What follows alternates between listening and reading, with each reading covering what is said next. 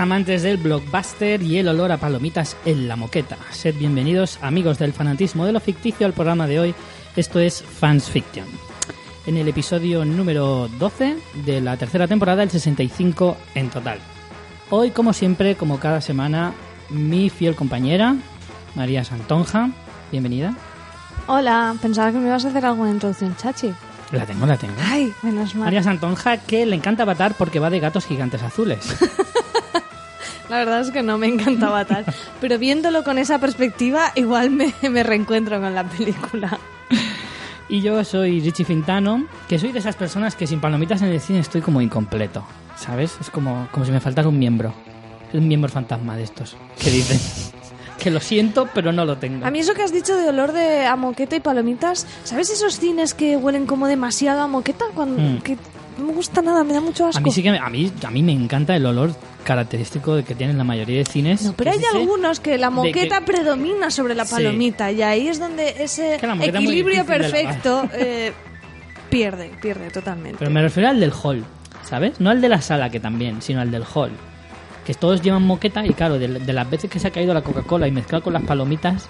De hecho, ahí- hay un microorganismos Mm, cinéfilos. pero a mí me gusta ese olor, es como... Mmm, aquí huele a cine, que te cagas.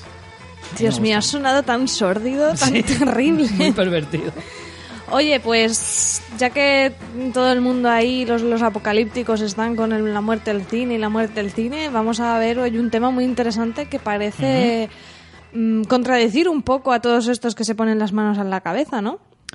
Pues sí, la verdad es que sí, eh, parece increíble porque hoy vamos a dar muchas cifras, vamos a dar muchos datos respecto a las películas más taquilleras de la historia y el por qué se han convertido en miembros de esta increíble lista. No iba, iba a decir ilustre, pero no es el caso de la mayoría, la verdad. Eh, luego también vamos a hacer una cosa que ha encontrado María esta semana, que me ha parecido súper genial. Gracias, Richie. No, en serio, me ha gustado mucho y es que en la misma página donde hemos encontrado esta lista, hemos encontrado otra que eh, organiza una, una lista basándose en la inflación del momento en que fue eh, estrenada. Me explico. O sea, hace una lista con las películas de toda la historia en el momento en el que se estrenaron, el impacto que tuvo eh, económicamente hablando. ¿Vale? Entonces podemos más o menos hacernos una idea de lo importante a nivel de taquilla de cada una de esas películas, pero eso lo haremos después. No es lo mismo mm, 50 millones de dólares de ahora que de hace 60 años, Correcto. básicamente. O incluso 80 años, que hay algún 80 caso. años.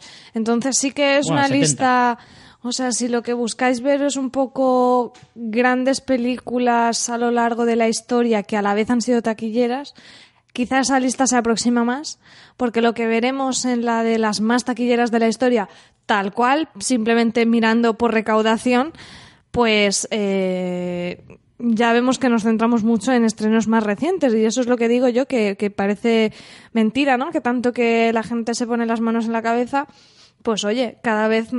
Cada, casi ahora estas listas casi que cambian cada año, casi que entra alguna lista Sí, sí. del mismo año en, en- entre el top ten. Ahora veremos, vamos porque vamos hoy. a analizarlo también dando datos de, de la película, sobre todo los años en los que se estrena, y os daréis cuenta de cómo va esta lista. Antes de empezar con todo esto, eh, esta semana se me olvida, cuéntanos el tema del blog, ¿cómo está hasta ahora? ¿Cómo está? Pues mira, el tema del blog está muy bonito. Tenemos un blog, una web, vamos, que se llama fansfiction.es, donde podéis encontrar eh, tanto todos nuestros programas anteriores de Fansfiction. Eh, de verdad que os animo a que naveguéis por ahí porque muchos programas son totalmente eh, atemporales, los podéis escuchar ahora. Tenemos especiales sobre, por ejemplo, actrices, sobre pelis Disney, sobre Friends, sobre Breaking Bad. O sea, seguro que encontráis algún tema Sobre que os Allen, interesa. sobre, sí, hay muchos Sí. temas que son universales y otros que a lo mejor, pues por ejemplo el de Breaking Bad que, que mencionabas, si Si en su momento no habéis visto la serie, pues ahora Claro, si te estás viendo la serie ahora o te la has terminado recientemente, pues es un buen momento para escuchar el programa. Y yo, por ejemplo, que me quiero revisionar la serie en algún momento de mi vida, entera desde el principio hasta el final de seguido, no sé cuándo lo haré, pero pienso hacerlo, pues los que queráis hacer lo mismo, pues luego os podéis escuchar el programa y os lo vais a, lo vais a disfrutar. Y además también tenemos eh, los otros, los dos spin-off, los dos podcasts que han nacido de este, de este de series, el de, fa- el de Juego de Tronos y el de eh, Walking Dead. También si seguís esas series, pues os pueden, os pueden gustar. Correcto. Eh, encontraréis en Fans Fiction los modos de contacto, nuestros, nuestras redes sociales, también si queréis escribirnos emails, ahí lo tenéis. Y hoy voy a hacer un poquito de promo- autopromo.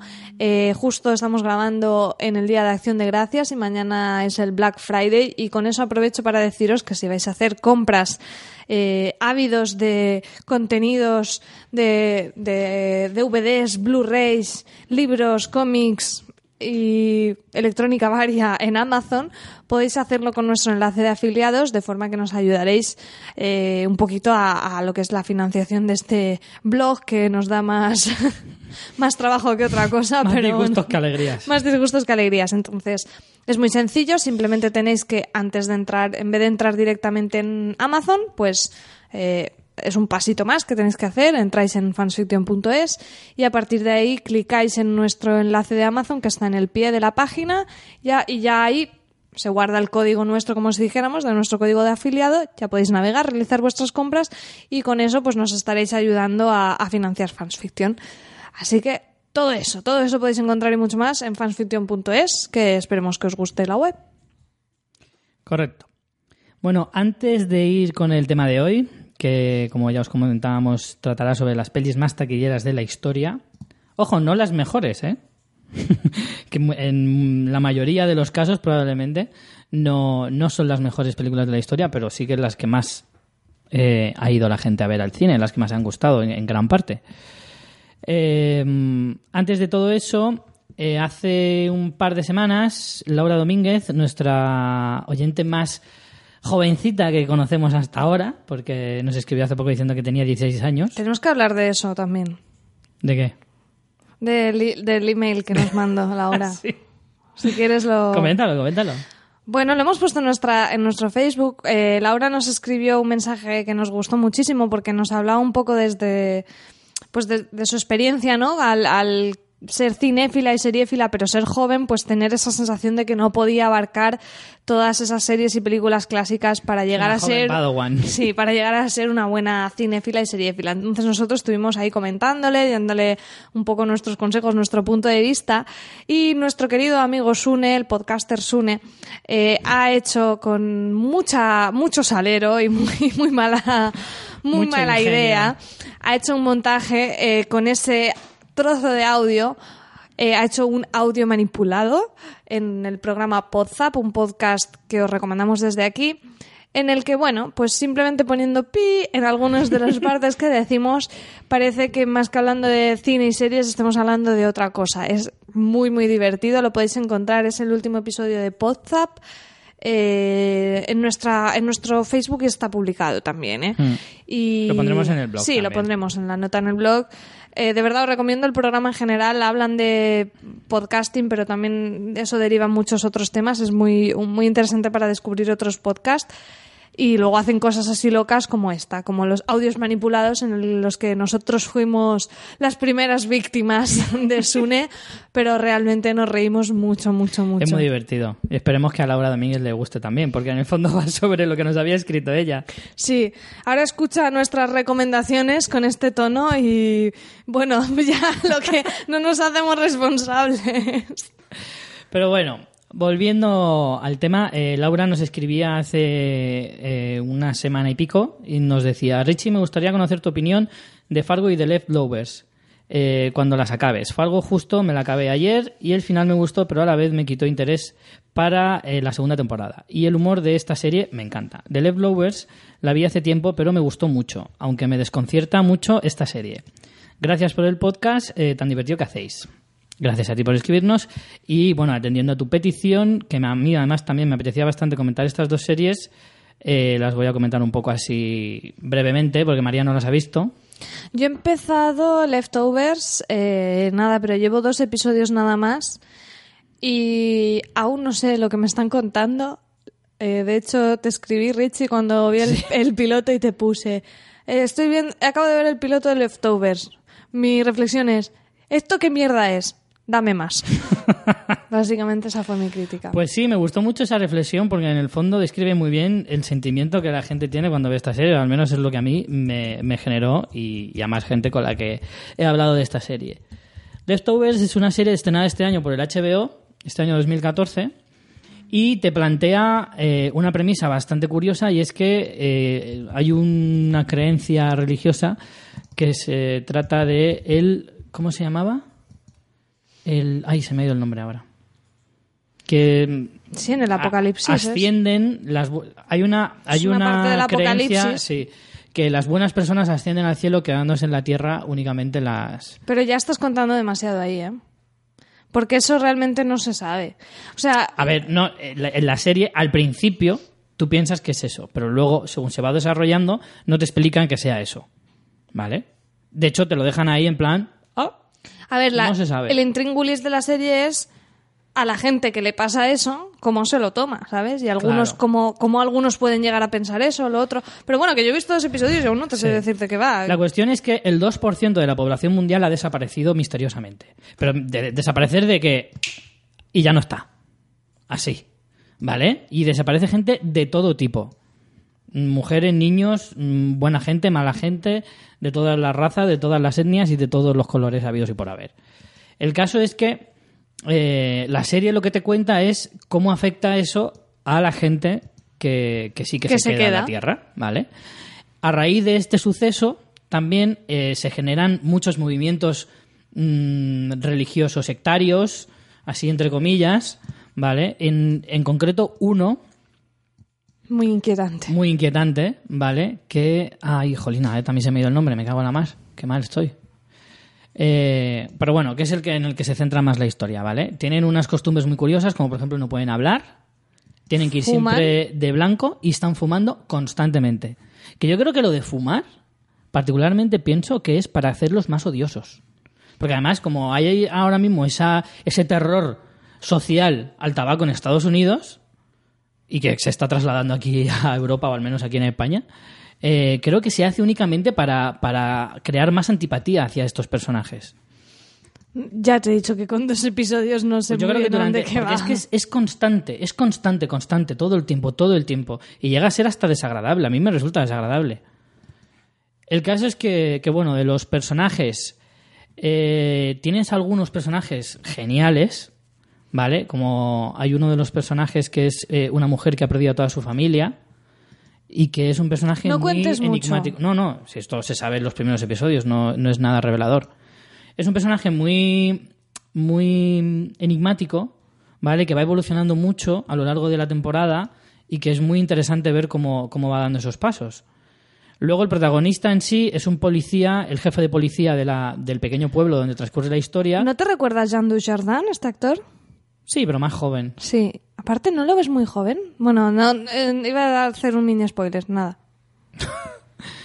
Sí, es, es- sí, es un poco Dan Jordan, un poco más eh, americano, ¿no? En el estilo de, de ser y tal.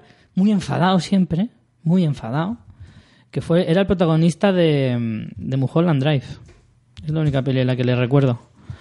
Se llama Justin Theroux. Y... ¿Qué más? Eh, bueno, decir que es una serie creada por Damon Lindelof, creador de Perdidos, ¿vale? Su primer trabajo después de, de la serie eh, que terminó en 2010 y, y la verdad es que era bastante esperado. ¿Cómo la definiría? Eh, como, como bien decías, al principio es como, no sé qué me quieres contar, pero me tienes total y absolutamente intrigado. A mí los primeros tres o cuatro episodios me parecían un poquito tediosos, un poquito pesados, pero según iban avanzando me iban interesando más. Fíjate que de los primeros episodios, son 10 episodios nada más, del 1 al 5 no me vería ninguno seguido, o sea, no me vería más de uno, pero a partir del 5 me van interesando cada vez más los personajes, cada vez más la historia, aunque no te acaban de contar tampoco gran cosa en toda la temporada de la trama, sino más de las historias individuales de cada uno de los personajes, pero eh, poco a poco te van interesando más cada uno de ellos. Entonces hace que los últimos tres o cuatro episodios sí que te va mm, generando ahí un poco más de ganas de decir, Dios, quiero saber más. La verdad es que me ha sorprendido, me ha gustado mucho la temporada eh, y espero, espero pacientemente la, la temporada que viene. Me ha gustado mucho. En cuanto a la otra serie eh, que nos comentaba Laura, es Fargo, del canal FX, una filial de, de Fox, una filial que yo recomiendo mucho porque hace cosas mm, muy chungas, pero muy buenas. ¿Vale? Es uno de estos canales. FX no ha hecho You Are the Worst. Yo creo que es de mm, FX. Puede ser, puede creo que ser. es de FX, sí. Yo empecé, la primera serie eh, que empecé, bueno, es, es la creadora de, de series como eh, American Horror Story, Ah, sí, es verdad. comedias como Louis, perdón, Louis, y, y, bueno, cosas bastante raras. He empezado a ver una de animación que se llama Archer, que va de un agente secreto, que es una comedia, pero es de animación, y, y es una locura, ¿vale? Porque es súper salvaje, pero es muy divertida. Bueno, pues este canal eh, es muy dado a, a series atrevidas, porque además es un canal de cable, aunque sea una filial de, de la Fox, pero, pero es muy, muy interesante las series que hace. Centrándonos un poquito en la historia, bien, Fargo es una serie que, que, bueno, que intenta imitar, no tiene nada que ver con la película de los Cohen en cuanto a al argumento mm, concreto de la temporada, pero sí que es prácticamente idéntica en el estilo, es idéntica en el entorno. La serie, o sea, la serie transcurre en Minnesota, eh, todo nevado, un pueblecito pequeñito, de estos eh, de la América, de esta, de esta América del Norte, que son así todos como muy amables, sabes que todo el mundo se conoce en los pueblos, que se llevan todos muy bien. ¿Sabes lo que te quiero decir? Sí. De esto, además, de estos de, de, de montaña, que es todo, que siempre hace mucho frío, lo típico de cuando, cuando viene un vecino llevarle una cesta de magdalenas y cosas así. Sí. ¿sabes? Que los policías están todos gordos porque nunca pasa nada, porque ahí todo siempre es tranquilo. Pues efectivamente, en un pueblo en el que nunca pasa nada, de repente, esto es del primer episodio, hay varios asesinatos y entonces empieza a ponerse la gente un poco inquieta y los policías, que a priori parecen unos inútiles, porque nunca pasa nada, pues empiezan a desarrollar eh, un poquito el ingenio porque no tienen más remedio. Algunos policías son como mucho más cómodos, que se van a las, a las teorías súper sencillas, súper simples, porque prefieren no investigar. Y, hay el personaje eh, de una de las policías, que es una mujer, que es la única que intenta mm, indagar un poquito y hacer un poco labores de, de detective bueno, y que realmente demuestra que, que merece mucho la pena. Pero el tono, ¿cómo es? Porque yo creo que es El lo más importante, ¿no? El tono es genial. Porque yo creo que sí que no llega al nivel de las películas de los, de los buenos Cohen, porque los Cohen también tienen cada truño, que madre mía, pero por lo general las buenas películas de los Cohen, eh, como pueda ser Fargo, perfectamente, eh, de 1996, mm, yo creo que esta película sí que lo sabe, los, eh, perdón, esta serie sí que la sabe transmitir, ¿vale? Es un humor negro muy de, de los que nunca te vas a descojonar, pero que siempre te va a hacer gracia, ¿sabes? Son unos personajes muy carismáticos, algunos son, tenemos a Martin Freeman, por ejemplo, uno de los protagonistas. Eso te iba a decir, ¿cuál es el papel, el, pro- el nivel de protagonismo de este hombre? Hombre, Martin Freeman... Porque a mí, es- a mí eso es lo que más me llama la atención, ¿eh? Porque yo, por ejemplo, no he visto Fargo la peli, entonces por ahí no... bueno, y porque ha habido tampoco muchas buenas nada, críticas. ¿eh? Si tú no has visto la película, no pasa nada. Te, puedes, eh, te puede enganchar la, eh, la serie muchísimo igualmente. Porque además yo creo que la- en la comparación saldría perdiendo con la película. Pero aún así es una buena serie. Es más, yo creo que incluso puede beneficiar el hecho de que no hayas visto la película. Pues ves la serie, te puede gustar y luego ver la película y que te guste más. O no. Pero, pero vamos. Eh, Martin Freeman, por ejemplo, que es el protagonista absoluto de esta temporada, yo creo, o vamos, prácticamente, eh, está genial en un personaje que le pega mucho. es un hombre así un poco débil, un poco apocado, mm, que, que le cuesta tomar mm, algunas decisiones, que es de los que de los que en el instituto le pisoteaban un poco, de ese rollo, ¿sabes? Y entonces, según las circunstancias que van eh, sucediendo en, en la trama, pues él se tiene que ir desenvolviendo de una manera o de otra, ¿vale? Luego tenemos a Billy Bob Thornton, que a mí es un actor que no me encanta demasiado, pero que tiene un papel genial. Tiene un papel genial, es un delincuente que intenta hacer negocios en el pueblecito en el que está de paso.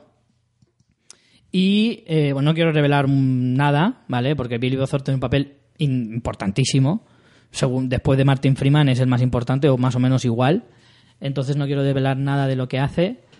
Pero me parece un personaje que está genial, que te engancha, que además es un personaje que va eh, que es muy camaleónico, que va cambiando un poco dentro de la propia trama y es muy, muy interesante ver hacia dónde puede ir en cada episodio al que, al que vamos a ver en esta serie. que son ¿Cuántos de epi- 10 Eso te iba a episodios. preguntar, ¿cuántos tenía? 10 episodios. O sea que encima es una serie muy ligera, que la puedes ver rápido y, que engancha muchísimo. A mí me ha encantado.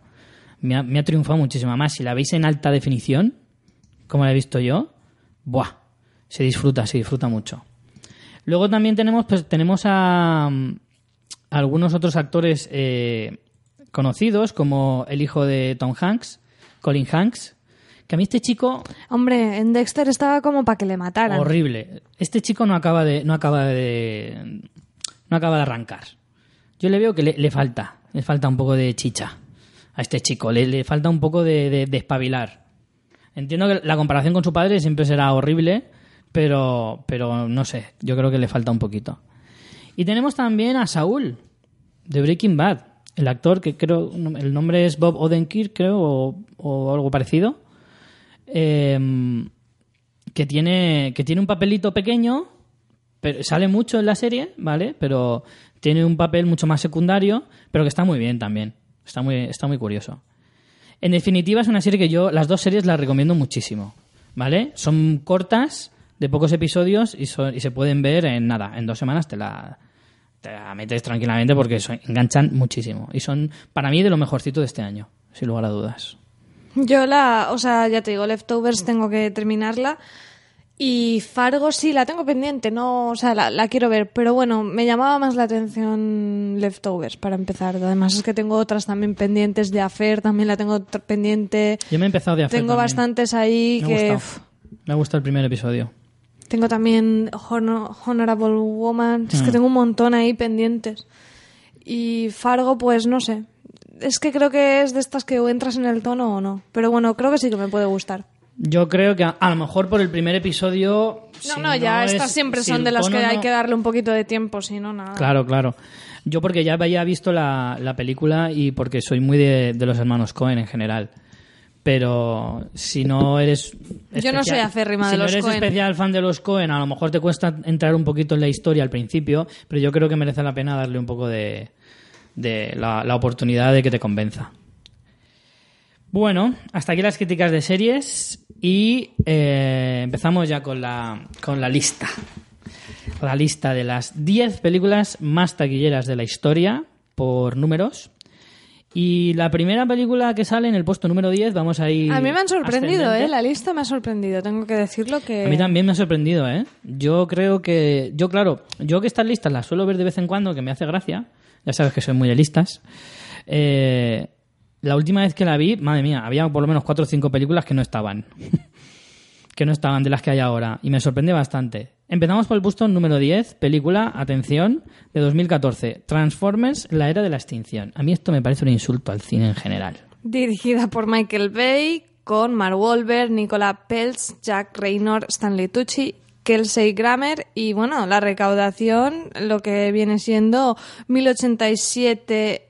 ¿Esto cómo es? Son 1087 millones, de dólares. de dólares. Ah, vale, lo has puesto en euros también. También lo he puesto en euros para que. Aunque yo con estas cantidades, o sea, como si me dices chorro mil, ya me, me pierdo un poco. Mm. En euros son 875 millones, de euros. Correcto, en todo el mundo. ¿Vale? En la lista que hemos sacado también salía incluso lo que se recaudaba en Estados Unidos y lo que recaudaba en todo el mundo. Pero bueno, tampoco creo que merezca mucho la pena. Bueno, sí, vamos a decir la fuente. Eh, le hemos sacado de una web que además me encanta el nombre. Es Box Office Mojo. Eh, bueno, los que seáis usuarios de IMDB, pues es una, es una web que no, no, no sé cuál es el tipo de acuerdo, pero vamos, pertenece, parece ser a IMDB y es fantástica. Puedes ver toda la recaudación por semana, por año, por zonas. Nosotros hemos ido a All Time y ahí puedes ver eh, por todos los tiempos, en este caso a nivel mundial. También lo podrías ver por Estados Unidos, mm, por España y eso ya no sé qué nivel de cruce te deja hacer, porque sí que puedes ver a lo mejor la el box office, la, la taquilla en España, pero no sé si puedes ver en España en todo el mu- eh, de todos los tiempos, eso ya no sé. Pero bueno, para que lo bueno, sepáis, vamos a si queréis. a nivel mundial. Sí, sí, no, vamos a verlas en general y bueno, al que le interese trastear, pues sabéis que ahí tenéis esos datos, que no nos los hemos inventado. Eh, bueno, el objetivo de este programa de esta semana es intentar entender, así en forma, en forma de debate, por qué están estas películas aquí, ¿vale? Yo mm, quiero pensar... ¿Por qué? ¿Por qué? Quiero pensar que, en fin, que la publicidad que tiene la, la productora de esta película tiene que ser la leche. Porque no me explico que esta película haya recaudado esa barbaridad de dinero, porque no tiene la calidad suficiente para. No sé, o sea, además es que fuera de Estados Unidos ha recaudado eh, tres veces más de lo que ha recaudado en Estados Unidos. Por lo tanto, no es una cuestión de que los americanos les guste esto, es una cosa que gu- gusta a nivel general. Y me parece increíble porque yo no he visto, esta es la única de las 10 de esta lista que no he visto, ¿vale? Pero me han dicho que es la peor de las cuatro.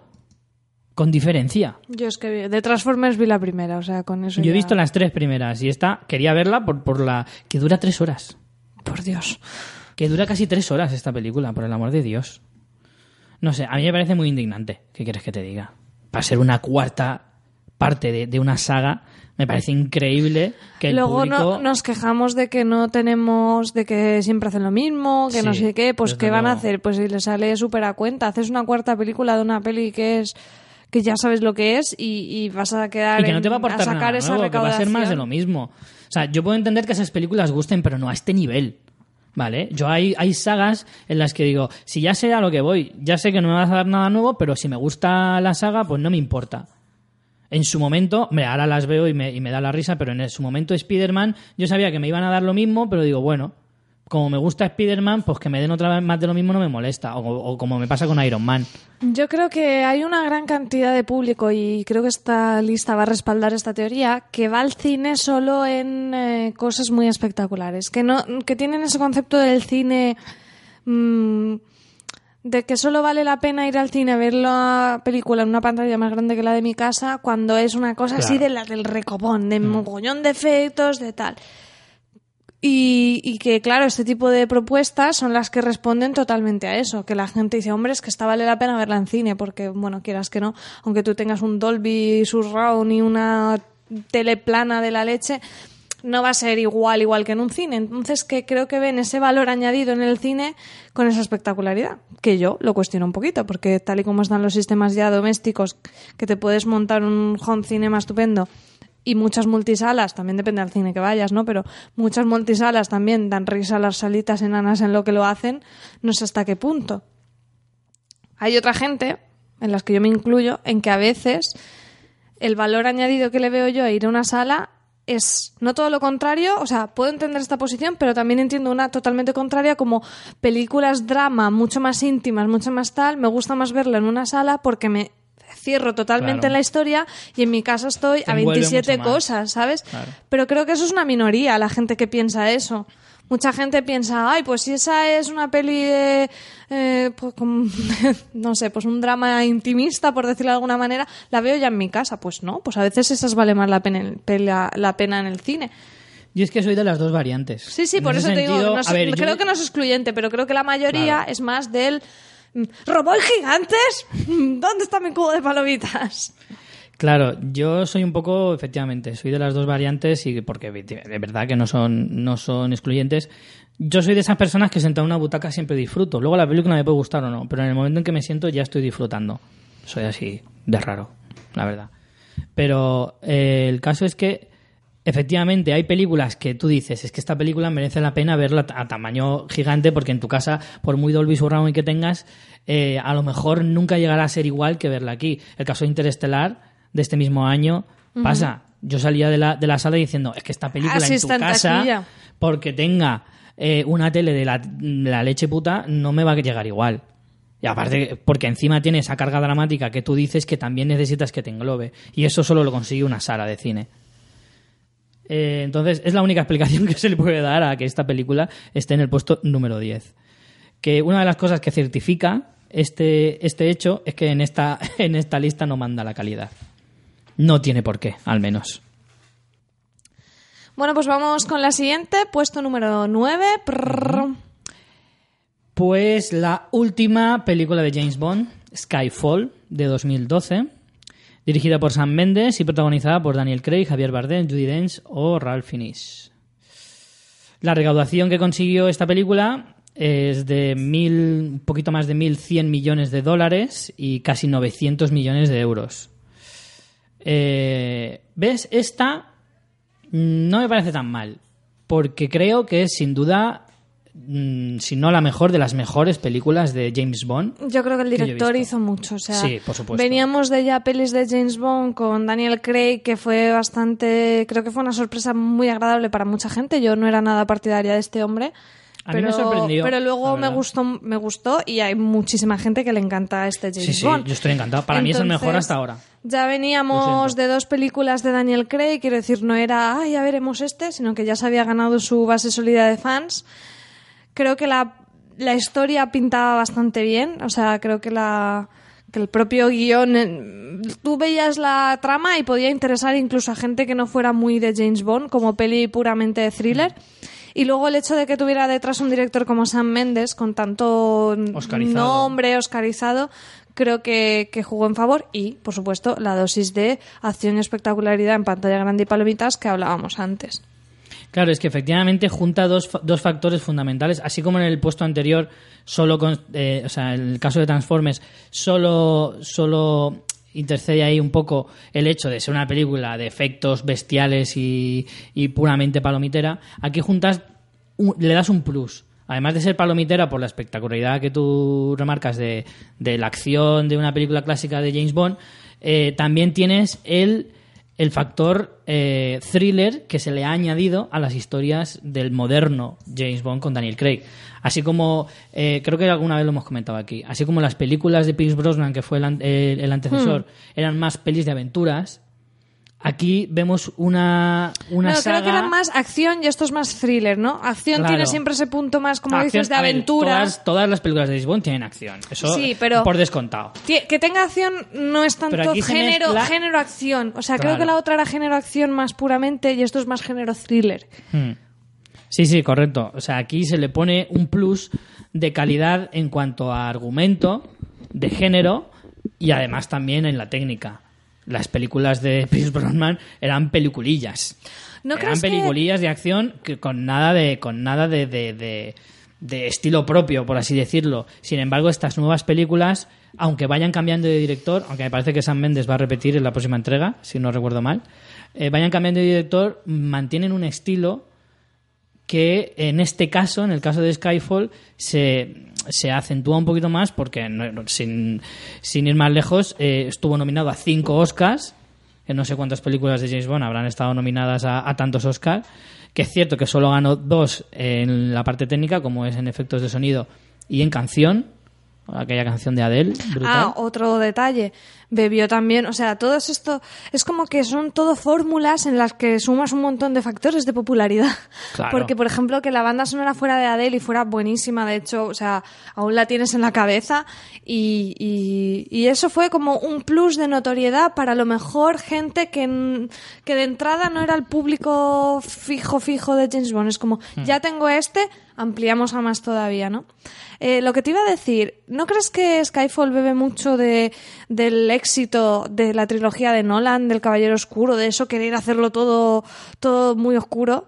¿Sabes lo que te quiero decir? De ese, de ese nos vamos a poner serios en todo. Precisamente en, en las anteriores es verdad que ya con el cambio de Daniel Craig eh, era, era, es notable en, en comparación con Pierce, con Pierce Ay, me cuesta Pierce decir Brosnan. Pierce Brosnan. No te creas tú que es tan fácil.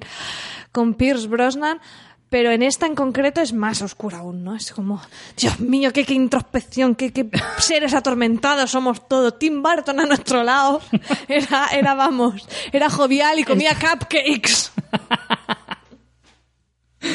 Sí, sí que es cierto que. ahí, ahí, estado bien. Sí que es cierto que sí que se le puede percibir un olorcillo así a, a ese thriller No, que, impone. esa, gene- esa generación, ¿no? Un Sí, poco. sí. Hombre, siendo justos, eh, si tú. A mí me recordaba un poco en el estilo eh, A Camino a la Perdición de San Méndez también, del año 2002. Y, y de alguna manera junta lo que tú dices. Es que es cierto, o sea, esto parece una olla. ¿Sabes? Sí, en sí, el que sí. van metiendo ingredientes. Y efectivamente, metes la historia clásica de James Bond. Con eso ya tienes un público asegurado. Eh, los que les guste Daniel Craig o los nuevos eh, afiliados a, a James las, a Bond, las nueva James Bond generación. gracias a Daniel Craig. Tienes además este aura de, de- de thriller impuesto en, los últimos, en la última década por gente como Sam Mendes, como Nolan o alguno más. Luego además juntas a la banda sonora, metes también a Javier Bardem, que en ese momento tenía una popularidad por las nubes porque era reciente ganador del Oscar Ah, sí, sí. poquitos años antes. Yo creo que eso también un- tuvo mucho que ver. De hecho, se especuló con que probablemente podía haber sido nominado a- al Oscar, particularmente eh, Javier Bardem por el papel que hace como un villano de los mejores que se recuerda. Horrible doblado, por cierto. Horriblemente doblado, eso sí, pero la actuación de Javier es brutal. Y mira que yo no soy para nada fan de Javier Bardem, para nada. Esto, esto que dices también del rollo super reparto es otra cosa que yo vengo observando y con, y con otras películas que vienen en la lista lo vamos a ver más, que parece que antes tú podías tener a una estrella y eso te aseguraba un público. Hablo siempre de, de cine de Estados Unidos, ¿no? Aquí en España no creo que tengamos eh, actores que lleven a público. A ese nivel, sí. Puede que empecemos a tener, a lo mejor ahora un, Dan- que un Dani otro. Rovira, la gente puede ir porque sea una peli de Dani Rovira, un Santiago Segura, pero no, no sé hasta qué punto. un Mario Casas que tiene su público. Sí, pero, pero ahora empieza a lo mejor a cambiar esa tendencia, pero no creo que nadie fuera a ver una peli porque sale tal actor. No sé, no sé, ¿eh? es una idea mía. Tampoco he hecho ninguna Hombre, es encuesta, difícil, es difícil. ¿sabes? Y en Estados Unidos creo que sí, que antes la gente decía, ah, nueva peli de Tom Cruise, ah, nueva peli de Sí. Tom Hanks, ah, nueva peli de Denzel Washington, ah, nueva peli de Julia Roberts, por ejemplo.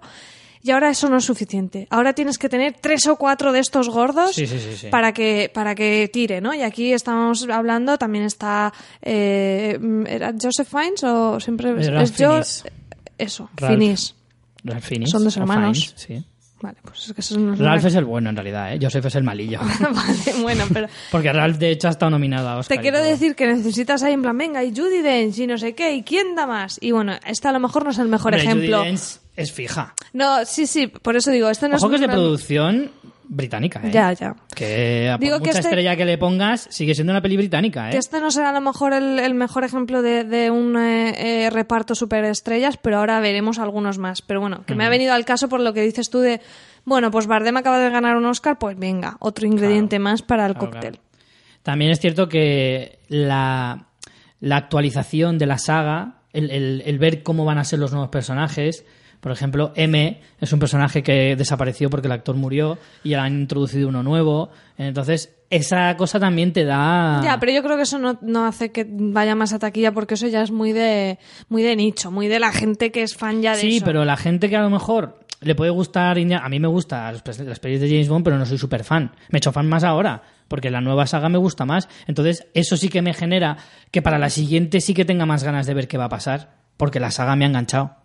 Porque además, al renovarse tanto, si lo haces bien, pues genial. Si no lo haces bien, pues. Por ejemplo, me encanta Spider-Man, pero la nueva saga renovada no me interesa una mierda porque no se hace bien. Por lo tanto, es que también es saber hacerlo bien. Pasamos a la siguiente, puesto número 8.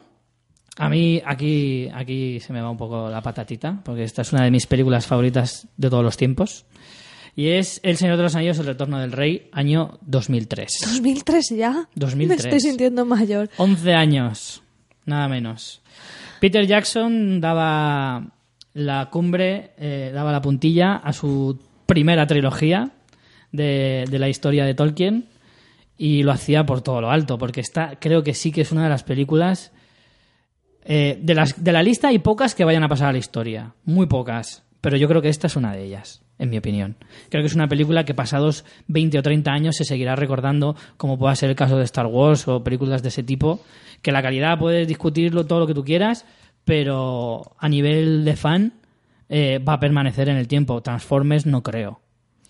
Bueno, además de la lista, es de las de la, de las lista de la lista esta primera que hemos establecido con eh, recaudación pura y dura. Es de la del top ten, es de las que ya tiene más años, ¿eh? Por, porque por lo menos de, De las que hemos visto hasta ahora. Puedo decir que solo hay dos de toda la lista que se estrenaron hace más de cinco años. Solo dos de las diez. ¿Vale? Y esta es una de ellas. Y la otra os Eh, podéis imaginar sí. cuál es. No, no vamos a desvelar nada. No, pero quiero decirte que eso ya es un, ya es un indicio de que sigue ahí, ¿sabes? De que puede que permanezca en, en el futuro. Claro, ¿sabes? claro, sí, claro, es cierto. Si una película después de 11 años todavía sigue en esta lista que es tan difícil de permanecer, eh, ya significa algo, efectivamente. En eso estoy de acuerdo contigo. Eh, bueno, el reparto, pues como ya de por todos he sabido, Elijah Wood, eh, Viggo Mortensen, Ian McKellen, Andy Serkins o Sean Astin, entre muchos otros, que transcurrieron por las tres películas. Eh, la recaudación que consiguió fue de más de 1.100 millones de dólares y de unos 900 millones de, de euros en todo el mundo. ¿Qué significó esta película en su momento? Pues para empezar, igualar un récord de 11 Oscars conseguidos en la, en la academia. ¿Que esto qué significa? Significa que tanto taquilla como crítica, Ugh, crítica no son Oscars, ¿eh? bueno, yo creo que aún así la Vale, crítica fue muy favorable parte. en este caso Sí, para sí, la película. Sí, pero no es tampoco crítica. No sé. Bueno, bien. Yo creo que esta es una de las películas que mejor eh, ha representado una historia fantástica a lo largo de toda la historia de cine. Esta es mi opinión, ¿vale? Esta es mía particular, no lo pone en ningún sitio. Esto es una opinión mía. Para mí, creo que es una de las películas que mejor representa un mundo medieval en cuanto a ambientación, en cuanto a efectos, en cuanto a historia, en cuanto a personajes. Evidentemente, el gran mérito de esto también lo tiene la gran historia en la que se basa, en la obra de Tolkien. Pero eh, grandes libros han sido castigados duramente por el cine a lo largo de la historia y este no es uno de esos casos. Yo creo que, que esta película eh, pues bebe también de- del éxito de las anteriores en el sentido de que mucha gente que empezamos con la comunidad del anillo y no éramos fans de, de la trilogía de Tolkien, sino que nos hicimos fans de la película. Cuando llegamos al punto del retorno del rey ya estábamos, vamos, eh, ya, ya estábamos súper consolidados, ¿no? Con la saga, como si dijéramos, y Teníamos las endorfinas por las claro, orejas. estábamos ya totalmente locos con este, con este mundo que nos presentaban de la Tierra Media y fuimos al cine y volvimos a ir al cine y vimos la peli como tres veces en el cine. Mira, ese es un detalle que iba a comentar antes. Para llegar a... Es que hay una cosa que a mí me choca, ¿vale? Para entrar en esta lista, no es solo la cantidad de público que te vea, sino que para, para llegar a esas cifras de dinero tan gigantes, has tenido que gustar tanto que la película han, tenido que verla los espectadores más de una vez. No todos, pero sí un gran número de... un gran porcentaje de ese público que va a verla. Es el caso, por ejemplo, de este. El Señor de los Anillos es una película que lo normal es haberla visto más de una vez en el cine. Hombre, tampoco, tampoco nos metas dentro del saco de la No, normalidad pero- nosotros, pero no, sí, que no era no- extraño No tampoco. hablo solo de mi caso, ¿eh? No hablo solo de mi caso. Bueno, hablo y de tú y tu entorno de gente. frikis. No, sí, sí, te no entiendo. Que te entiendo, pero que bueno. No que necesariamente tienes que ser un friki para No, que te apetezca ver, ir a ver una película dos veces al cine. Lo que te quiero decir es que que no fuera raro que más de- que la gente fuera más de una vez tampoco lo convierte en lo normal. La mayoría de gente no fue más de una vez, pero un gran un porcentaje considerable. Precisamente, precisamente en este caso sí. ¿Por qué? Porque entonces no justifica la cantidad de dinero que gana. No creo que haya tanta gente en el mundo como para ir al cine. Gente que pueda ir al cine a ver esta película eh, para generar esa cantidad de dinero. Es que ha habido mucha gente que ha ido a verla más de una vez. Eso es a lo que me refiero. Pero bueno, el caso es que, bueno, esta película ponía fin, como decía, a una de las sagas más emblemáticas de la historia, o por lo menos era una de las más recordadas, yo creo, y que en muchas ocasiones ha intentado imitar el éxito que, generó Peter Jackson con su obra y que evidentemente se demuestra que no todo el mundo lo sabe hacer así de bien. ¿Sabes esto que estás diciendo de ver la peli más de una vez? Eh, he oído, no, miento, he leído en la crítica de nuestro amigo del camarote de los más Luis en su blog Esplendor en la quiebra. Eh, estaba leyendo su crítica de Interestelar, por cierto, la pone a París, si os interesa ir a los, los nola- nolanitas a ir a lapidarle. Yo estoy de acuerdo en algunas de las cosas que dice, sin embargo. Pues en la crítica de Interestelar me he enterado leyéndola que resulta que en algunos cines de Estados Unidos han hecho una especie de tarifa plana Sí. para, para ver Interestelar. Entonces es un poco ese, ¿no? O sea, Interestelar además es ¿O ¿Qué carne significa esto de la tarifa plana? eh, que la puedes pagar si puedes ir a verla tantas veces como quieras. Sí, pero solo esa película. Sí, sí, solo Interestelar. Claro, claro, para que se sí, sí, entienda. sí. Y eso... Claro, en plan, ¿no la has entendido? Pues estás en una tarifa Claro, plana y la y puedes ver cuatro veces hasta que la pilles. Eh, y te la ves y me, me llama mucho la atención porque películas así que como un interestelar ya veremos con el tiempo como bueno ahora en taquilla está está ahí a tope pero vamos que este tipo de películas que te ofrecen espectacularidad pero además le puedes sacar como si dijéramos matices y tal son carne de cañón para el revisionado, para los más Sí. mm, De amantes hecho, de la obra. En algunas películas, por ejemplo, en Origen, eso jugó mucho a su favor. El hecho de no acabar de pillar la película del todo te empuja a ir a verla otra vez y eso A yo creo que le, que le funcionó Mira, muy ahora- bien a algunas películas. Hablando de Interestelar, eh, me escuché el otro día y os lo recomiendo aquí totalmente off topic, pero bueno, lo- os lo digo. Me escuché el otro día un especial de un podcast especial de sobre Interestelar de la órbita de Endor, os lo recomiendo. Os tiene que gustar, escucharlo con calma, son cuatro horas. Yo lo escuché en varios ratos. Tiene Más que la película. Sí, claro, no, hombre, tienen pausas con música en medio porque tenían que guardar los archivos de audio si no les peta, pero muy recomendable, tienen especiales muy interesantes y me gustó mucho el de Interestelar y cuando terminé dije, jolín, me quiero ir al cine a volver a verla. Y, y creo que eso en muchas pelis de estas pues juegan su favor y por ejemplo una peli como El Retorno del Rey que tienes tantas historias que cierras una saga, o sea, yo creo que esta la vi tres veces. Si no, me- Yo también. si no recuerdo mal. Por eso es lo que te decía, que, hay, que para llegar a estar en esta lista eh, has tenido que generar eso. Has tenido que generar el hecho de que eh, mm, empujes al público a, ir a verla más de una vez. Pues a mí una de las alegrías de esta lista, el puesto número 8. Vamos al Para mí debería estar más arriba, pero bueno. Pues nada, pásales, Pues- no sé, por PayPal les pasas para la diferencia. Decías que esa, el 8 es un puesto que te da alegría, pues vamos a un puesto que te va a dar tristeza. el número 7. Adelante, dila tú, porque a mí, me da, a mí Transformers, me da la risa. Transformers, el lado oscuro de la luna de 2011, dirigida por Michael Bay. Reparto Shia LaBeouf, eh, Rosie Huntington Whitley, John Malkovich y Josh Duhamel. Duhamel. Duhamel. Duhamel. Duhamel. Con una recaudación de 1.123 millones de dólares, 903 millones de euracos. Michael Bay dice, tengo piscinas de oro con tres pisos de piscina Claro, que... ah, viendo este puesto, dices, ¿cómo no va a hacer cuatro? Puede hacer cuatro más, si quiere.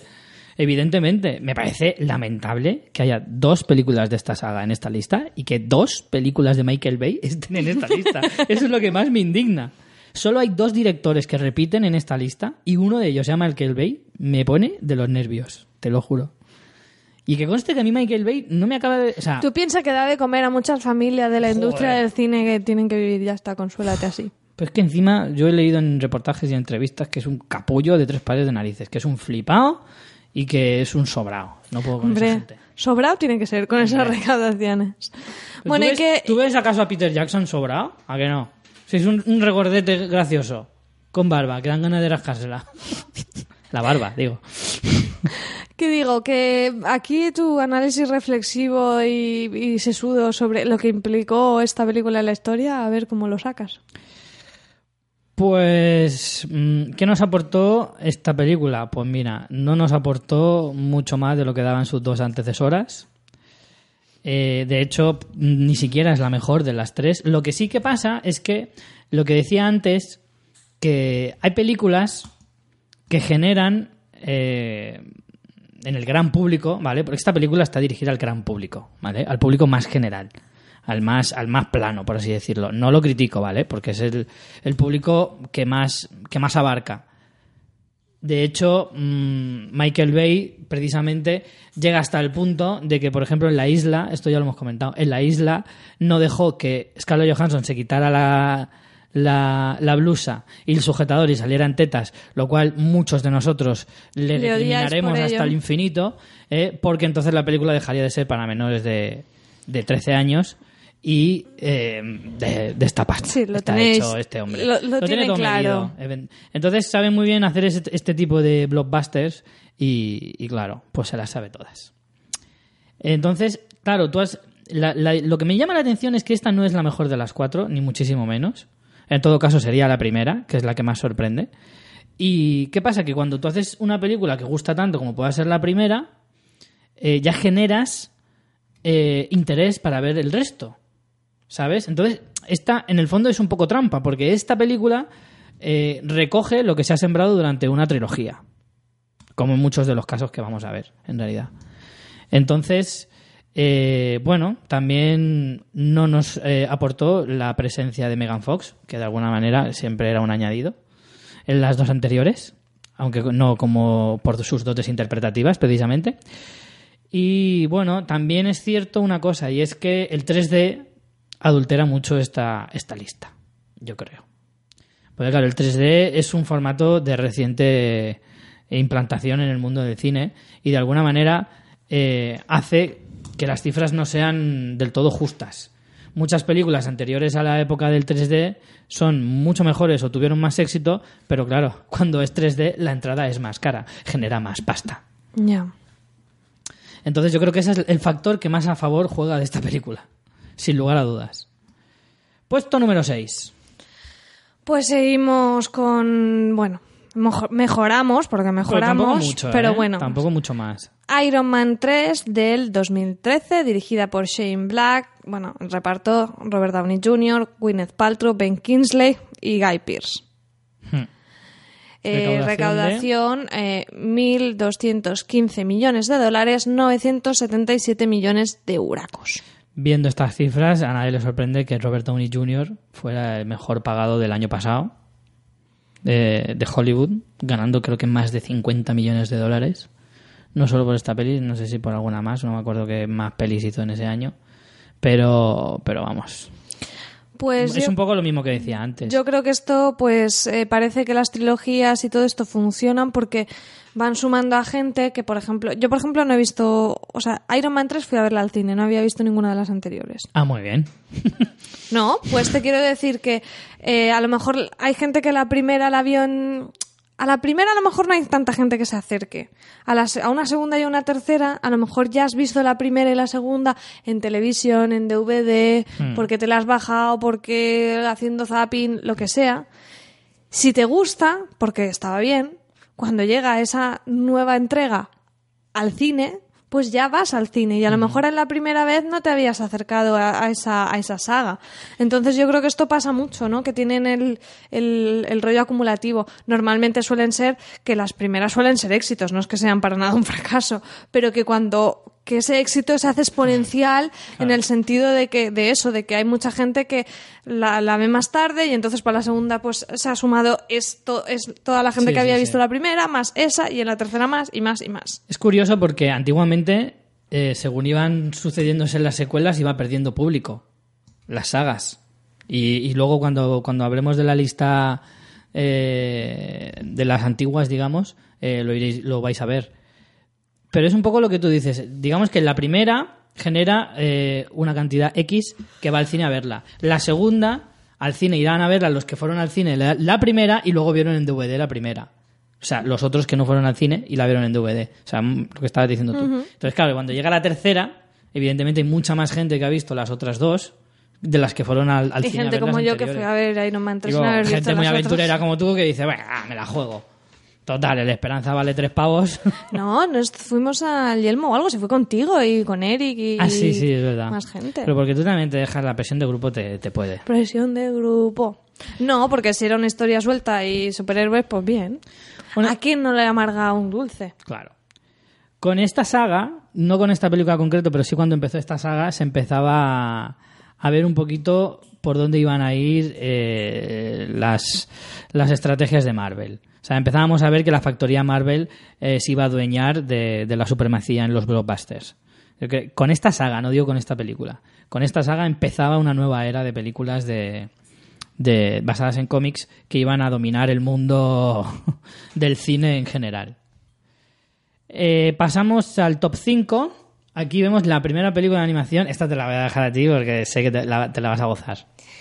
Frozen de 2013. Me parece, me parece increíble, ¿eh? A mí me parece genial. A mí me parece muy, muy increíble este dato.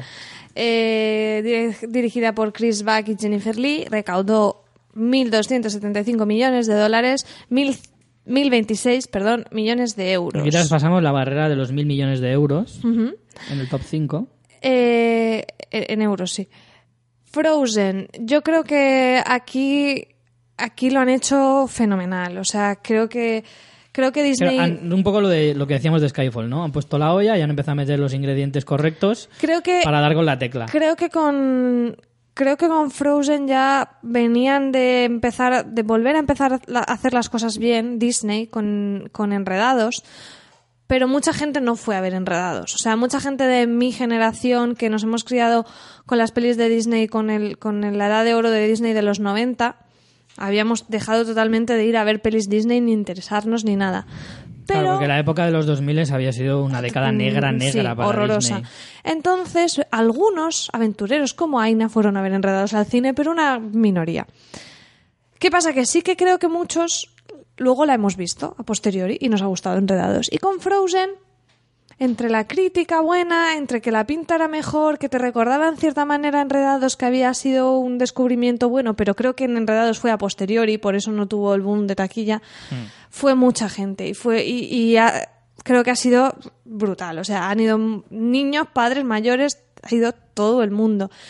Y creo que han sabido recuperar eso, que a lo mejor antes pues al- llevabas al niño y pues que vaya uno de los dos padres para entretenerlo. Y con esta peli podía a lo mejor ir toda la familia porque se lo iba a pasar bien, tanto los mayores como los pequeños. Otra cosa que creo que ha influenciado positivamente, por supuesto, la, una muy buena banda sonora de nuevo. Creo que eso es vital. Sí, ha estado hasta en la sopa y aunque no hubieras visto la película, pues un poco como lo de con Skyfall, ¿no? O sea, Mm. el, el hecho de que esté sonando por todos los sitios te hace te hace Joder, latente. Skyfall no ha sonado ni 10 veces menos que esta. Sí. Yo tenía el Let It Go, el Let It Go, hasta, madre mía. ¿Has visto la versión que han hecho de Breaking Bad? No. con el Let It Go. Está en inglés, no lo he encontrado con subtítulos, pero bueno, se entiende bastante, te lo tengo que pasar. Es fantástico. No, no es el Let It Go, miento. Es la de... mm, eh, ¿Cómo es en inglés? Lo del muñeco de nieve. Olaf. No, es la canción de... ¿No se llama Olaf, el muñeco? mm, Make me a, s- a snowman, o no sé si es Make o... Bueno, la de Hazme un muñeco de nieve, na, na, ni, Ah, sí. ni, de las hermanas, esa. Sí, sí. Pues en Breaking Bad, lo pondremos en el blog también, muy bueno. Y hablando de las canciones, el relanzamiento, no sé si ha sido la primera con Frozen, pero vamos, yo de las que primero he oído hablar, de las versiones sin galón en los cines. Que es versiones, eh, lo que en mi época eran los canta con nosotros. ¿Tú no tenías VHS canta con nosotros? Sí, sí, sí. Pues los VHS canta con nosotros para que nos escuchen y no, y no sepan lo Y sean que es demasiado jóvenes. Sean demasiado jóvenes. y digan que es un VHS. O seguramente en, en Latinoamérica se llamaría de otra manera, que se llamaba Canta con nosotros y eran pues trozos de películas Disney. Normalmente era una película a lo mejor de una hora donde tenías varios números musicales tipo karaoke con la letra abajo Sí, sí, por Dios. de Anda, que no pasa yo domingos cantando con mi hermano. Fíjate. pues la singalón, esto Richie tú no lo sabes cómo va. No. Pues son la peli de Frozen entera, pero con la letra abajo. Y las han puesto en muchos cines. Y yo creo que incluso a Alicante ha llegado alguna copia de eso, que es mucha tela, ¿eh? Porque este Joder. tipo de cosas, de eventos tan así, tan particulares, los ponen a veces pues Madrid, Barcelona. Pero es que yo he visto que, que de hecho quería ir y no pude. Además iba a ir yo sola y eso ya sí que es muy triste porque claro, no, yo creo que Aina hubiera venido Y me conmigo. llamabas a mi friki con el Señor de los Anillos. Tócate los huevos. No, porque volvemos a, a lo mismo. Es ofrecer algo totalmente distinto. O sea, por ejemplo, ir a ver una, una, una copia single alone, alone es muy triste porque, claro, Muy forever alone. claro, el rollo es ir y cantar. Además, es una, es, o sea, es una cosa que tienes que hacer un reestreno meses posteriores a la peli, porque el rollo es que la gente ya se conozca la, la película y las canciones y tal, si no, no tiene ningún sentido, ¿no? Entonces yo creo que eso también ha influido en la taquilla de, o sea, en Estados Unidos lo ha hiperpetado Claro. porque lo sacaron unos cuantos meses después de la peli. Claro, pues todos los niños ya que se sabían el Let It Go allí cantándolo, pero tiene que ser divertidísimo. Por eso te digo, ir solo Hombre, no tiene gracia, meterte en pero una sala todos los niños cantando te tiene que quitar ahí un poquito es que yo creo que los niños y no tan niños. Yo, mira, fui a ver el, el musical de Mamma Mía aquí en el Teatro de Alicante cuando vino hace unos años. Y claro, toda la gente cantaba las canciones y era súper divertido. O sea, es como lo que hablábamos de la experiencia cinematográfica, pero ya a otro, Otro a nivel. otro nivel. Creo que eso ha influido mucho también. El, el A mí me parece bastante sorprendente. Porque además es eso, la, la saga, o sea, la vida de, las pelis de Disney habían, había caído en, en, picado y digamos que esta película no es que la haya relanzado, es que la ha llevado a la estratosfera completamente. Pero bueno, dentro de lo que es la, la, la actualidad de- del cine tampoco es tan extraño, a lo mejor si lo piensas, si- o sea, si le das un par de vueltas como estamos haciendo ahora. Pasamos al puesto número 4, eh, una que tampoco sorprende, que es Harry Potter en su última película, la que culminaba, la que obviamente era la que más gente iba a ir a ver, que es eh, Las Reliquias de la Muerte, parte 2 del año 2011. Y, bueno, dirigida por David Yates, que fue el encargado de dirigir, no sé si las tres o cuatro últimas. Reparto pues para los clásicos Daniel Radcliffe, eh, Emma Watson, Rupert Green, Ralph Fiennes y Alan Rickman, entre muchos. Recaudación 1.340 millones de dólares y casi un poquito menos de 1.100 millones de euros. ¿Esta que era la sexta película? ¿La, séptima? ¿Octava? Ya me pierdo. Siete libros y el último libro se partió en dos partes, octava parte. Pues esto es lo que hablamos de Iron Man, pero ya multiplicado. Pero multiplicado por, por vamos. Por dos y medio. También es cierto que a las, al ser tantas, tantas, yo creo que mucha gente se perdió por el camino también. ¿eh? Los que no eran tan fans, así como en una trilogía sí que te puede venir muy bien, como decíamos en el caso de Iron Man, pero en una saga de ocho películas ya mucha gente se queda en el camino. Ya a partir de cierto punto dice, mira, ya las pelis de Harry Potter llega a un punto en que ya me cansan. Sí, es como que o te haces fan o lo abandonas, no tienes... También es cierto que, ocho películas a lo largo de mm, más de diez años, creo que son... Bueno, de hecho creo que la primera se estrenó en 2001, si no me equivoco, y esta en 2011, o sea que son diez años clavados. Eh, me parece que, claro, evidentemente la gente mm, poco a poco va perdiendo el interés, pero bueno, aún así, muchísima gente se fue enganchando a la saga también haciendo el efecto contrario y consiguió poner a esta película en el puesto número 4. No sé. Esta saga además es que yo creo que consiguió para los que no se leían las novelas acabar enganchando a las novelas también. Unas novelas que a priori parecía que podían ser más para un público adolescente o, más, más bien joven y que acabó enganchando a mucha gente de, muchos, de muchos umbrales de, edad, ¿no? Sí, aquí vamos un poco como lo que veíamos con El Señor de los Anillos, vamos sobre seguro con bestsellers. También Skyfall es, creo que de las novelas de James Bond es de las más mm, míticas, ¿eh? O sea, que Igual todo Casino eso... Royal también era de las más míticas. Por eso todo eso influye. Entonces, aquí, pues eso, el cierre de esa saga, pues era imprescindible para todo el claro, mundo. además es que después de 10 años es que el que ha visto todas las pelis eh, tiene, ya sean DVD o como sea, tenía que ir al cine a ver esta porque era el apoteósico final de una de las sagas más largas y más míticas de todo el siglo XXI. Por lo tanto, eh, era, era, era uno de esos eventos sociales, sociocinematográficos, que, que, que, pasan cada pocos años y que de alguna manera es imprescindible. O sea, si te gusta este tipo de cine blockbustero, o sea, no te la puedes perder. Ni siquiera, aunque no sea tan espectacular como decíamos de una Transformer, porque, hombre, Harry Potter es espectacular, tiene muy buenos efectos, pero a lo mejor no llega a ese nivel. Eh, pero aún así, el hecho de ir a verla al cine es todo un evento social que, no, que de alguna manera, si te lo pierdes, te da mucha rabia. A mí, me, desde luego, me daría mucha rabia, aunque no. Y no soy súper fan de Harry Potter, me gusta, pero no soy mega fan. Pues sí, yo creo que lo que digo. Los bestsellers al final van muy sobre seguro, igual que con los personajes de cómic, que también vamos siempre a un universo ya conocido. Así que con esa introducción vamos ya al top 3. Top 3, aquí entramos en Comiquete también. Buena, buena. Y como decía antes, eh, Marvel y el mundo cómic eh, reina en el mundo taquillero hoy en día, eso es innegable, y va a ir a más. O sea, esta lista estamos, eh, estamos a noviembre de 2014.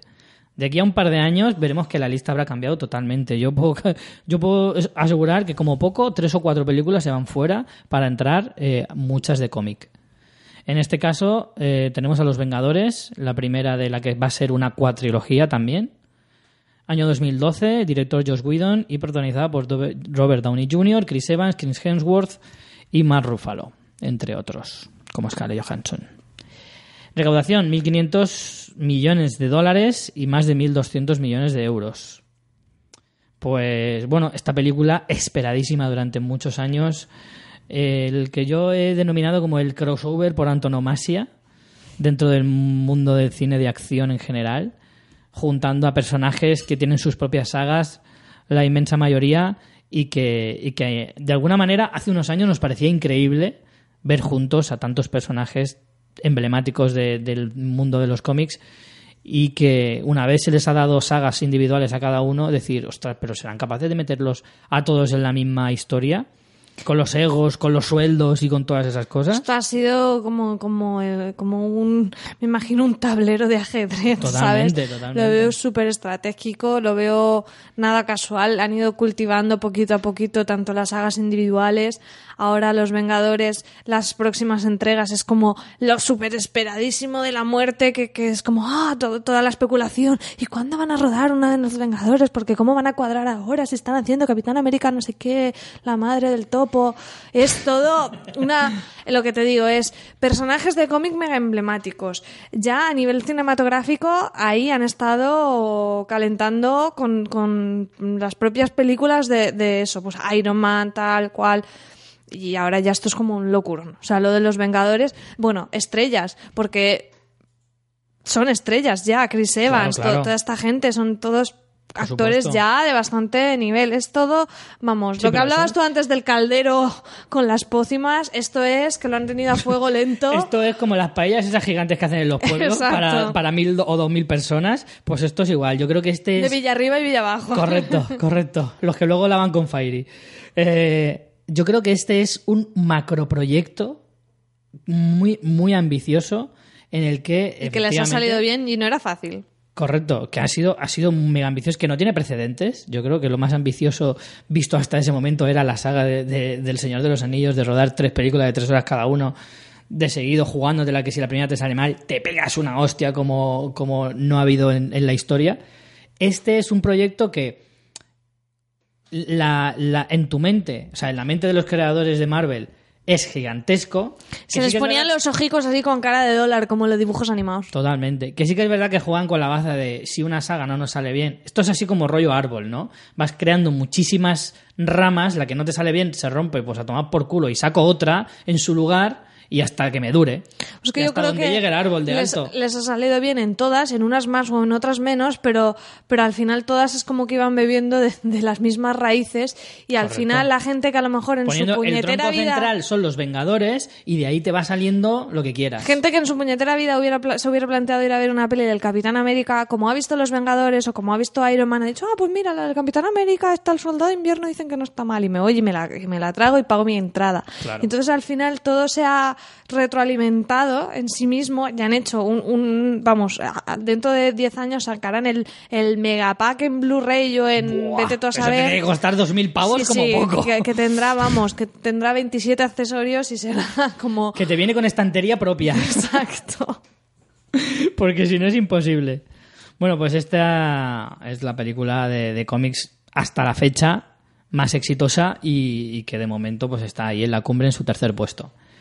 Vamos al segundo puesto. La de más los- veterana. De los más increíbles de la historia del cine en general en cuanto a todo lo que te puedas imaginar, que es por supuesto Titanic, año 1997, la única del siglo XX de toda la lista. Y ahora, mira, ahora que tengo la lista aquí delante, es... eh, Es la única de, de las de, de la lista. A ver, me parece, a ver si lo voy mira, a hasta el decir puesto bien. número 15 de esta lista, ¿vale? De las generales, hasta el puesto número 15 con Jurassic Park, no hay otra del siglo pasado. Y otra Está cosa. entre las 15. Y es la única de la lista por recaudación que además está en la lista Sí. teniendo en cuenta la inflación. Justo. Es la única que comparte las dos listas. Y la más veterana dentro de la lista eh, ya ahí sigue. Y en un segundo puesto, ¿eh? Ni Un nada más y nada chaval. menos. Es que eso es lo más increíble de este dato. Bueno, James Cameron, que es el rey Midas, o sea, decían de Steven Spielberg, ja, James Cameron se mea en la cara de Steven Spielberg en ese sentido. y le dice, trabajo menos. Y trabajo mucho menos, ya te digo. Eh, Leonardo DiCaprio, Kate Winslet o Kathy Bates eran algunos de los actores que, te- que protagonizaban esta gran historia que ha recaudado, ojo, mm, 2.186 millones de dólares desde 1997, que son unos mil, casi 1.800 millones de, de euros. Hicieron una versión hace poquito en 3D o algo así. Sí, Hicieron un relanzamiento. Una remasterizada de esas o algo así, pero estrenada en cines. Sí, sí, en cines, en cines. Sí, sí, sí. A lo mejor eso lo hacen, esto es una especulación total, ¿eh? pero a lo mejor eso lo hacen como para, tampoco creo que saquen un pastizal de esas re- reediciones Hombre. en cine, pero si sacan un pellizco, también igual lo hacen por ego, por mantenerse en lista. Pues mira, no me extrañaría. La cuestión es que ¿Te acuerdas cuando fuiste a ver Titanic? Sí, sí, sí. Me acuerdo que además fui con mi primera novia y fui porque me obligó ella a ir, que era la quinta vez que ella iba a verla. La quinta. Sí, sí, sí. No tenía mucha intención de ir a verla. Digo, venga, va. Y la verdad es que me gustó muchísimo. Yo creo me que Titanic la vi una o dos Cuando veces. yo tenía, atención, me gustó muchísimo teniendo yo 14 o 15 años. Y, y la disfruté muchísimo. Es que es esta, yo creo que ese es el gran secreto de esta película. Y es que le gusta a todo el mundo. Yo poca gente conozco que no le guste Titanic. O que no la haya visto. Los hay también, ¿eh? Pero yo creo que el gran secreto de esta película es que le puede gustar a casi todo el mundo. Porque tiene espectacularidad, Ya, tiene pero mucha historia... gente le parece muy ñoña. Yo, la verdad, hace muchos años que no la vuelvo a ver, pero... Yo la disfruto. Pero a mí me impactó mucho. Yo también, yo tenía 10 años, fui a verla con mis padres y luego fui a verla también, creo... Creo que la volví a ver luego. Y lo Sí, yo que- la he visto como la cuatro que- Lo que tengo recuerdo es eh, de volver a casa y conectarme a internet, que yo en aquella época tenía internet en casa y era de, la- de mis amigas, yo creo que era la única porque mi padre qué siempre... pionera. Sí, sí, no, porque mi padre siempre ha sido muy... Le han gustado esas cosas y era en plan, venga, ahora si tienes que llamar por teléfono, llama ya. Y me acuerdo de ponerme en internet en esas páginas que cargaban lentísimo, Sí. eh, que eran cutrísimas, a buscar información sobre, sobre el Titanic, porque claro, yo tenía 10 años, yo no tenía ni idea de, de la historia y me impactó, mm, pero mucho, mucho, mucho. Y recuerdo eso, ser de las primeras películas en que yo después me puse a, a- a buscar cosas sobre ello, que también fue por eso, porque coincidió pues que yo ya tenía internet en casa y tal. Y me acuerdo estar con mi padre y diciéndole, ay papá, ayúdame a buscar esto, tal. Y buscar cosas de los objetos y de tal. Y luego me, en una revista me vino un documental de, de las, de las, esta, de, de las imágenes que se tomaron submarinas y todo eso. Recuerdo ser de las primeras películas que me impactó tanto la historia, de los, de los hechos que contaba, que luego, ya te digo, de, de buscar información, de verme el documental, de no sé qué, de buscar cosas sobre el proyecto, ¿no? De, de- el hecho de eso, de que la, de que hubieran, de que las tomas reales del Titanic, en la película Titanic, fueran hechas eh, en exclusiva con, con esta nueva tecnología para la película y tal, todo eso a mí me, me, me impactó como historia y como proyecto cinematográfico descomunal que era. Y yo tengo muy buen recuerdo. Hace años ya te digo que no la vuelvo a ver. No sé si a lo mejor la ñoñería me, parecería demasiada a día de hoy, pero bueno, creo que en su momento y viéndola en un cine, al final entras en la historia, te emociona y, y es que es lo que es. O sea, yo creo que es una película muy, muy, muy grande. Muy grande.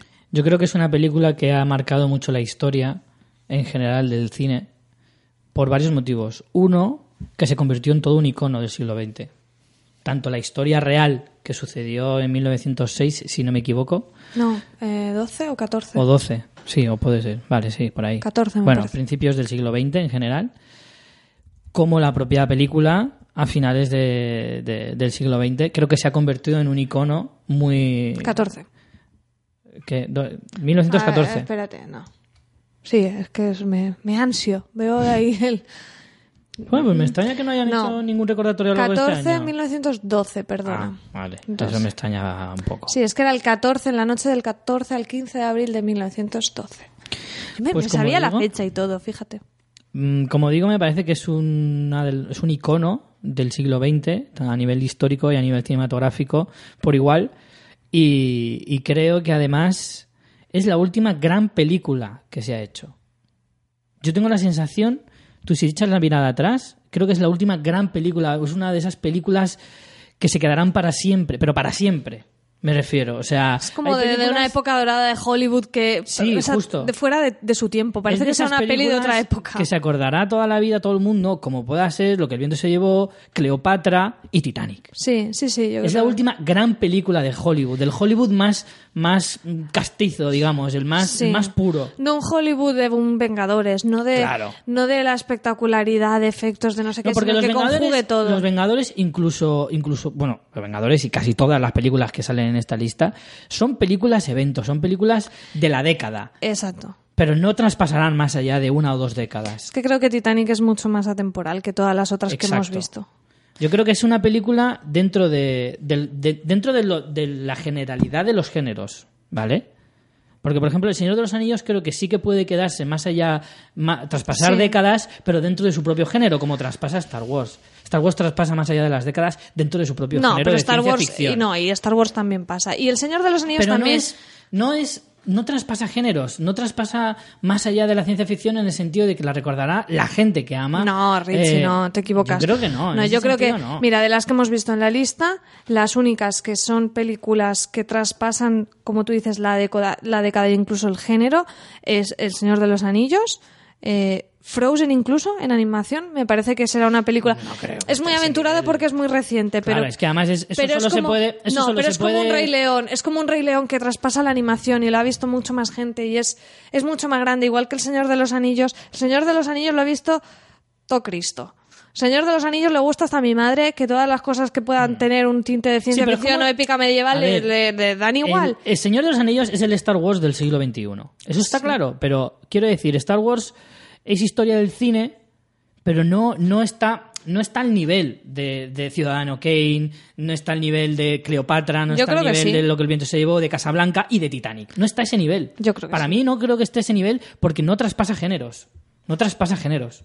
Creo que, es- que en este caso, evidentemente también el drama. Pues mira, el te drama diré siempre que juega mi, con ventaja. mi profesor de historia del cine decía que Star Wars era un western, así que si eso no te parece traspasar Y los géneros. westerns tampoco, bueno, según que según cuáles. Bueno, creo que eso es quiero que se me irnos ya un poco del debate. A ver, pero quiero que se me entienda. ¿Son películas históricas Star Wars? Sí, por supuesto. ¿Y son historia viva del cine? Sí. Pero no están en el escalón superior en el que están estas cuatro o cinco películas históricas. Y creo que la última gran película histórica mm, que sí que está en ese escalón es Titanic. Por encima de todas. Bueno, pues no sé qué más decir. Yo creo que un, mere- un merecido segundo puesto y para mí sería el 11 primer Oscars puesto. que se llevó también, que igualaba hasta, hasta la fecha solo lo había conseguido la película Ben Hur, ¿ves? Otra película que también traspasa géneros y traspasa historia viva del cine.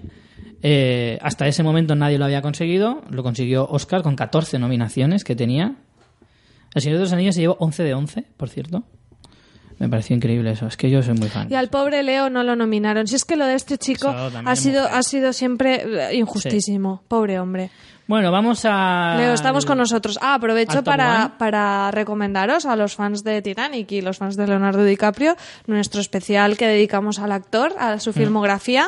Y bueno, ahí también hablamos de Titanic, por Por supuesto. supuesto, por supuesto. Eh, Pues en bueno, el vamos en puesto el- número uno, Sorprendentemente. Avatar de 2009 supuesto. de James Cameron. O sea, este tío, este colega, Por eso digo que este se tiene mea las en la dos cara pelis más quiera. taquilleras de la historia.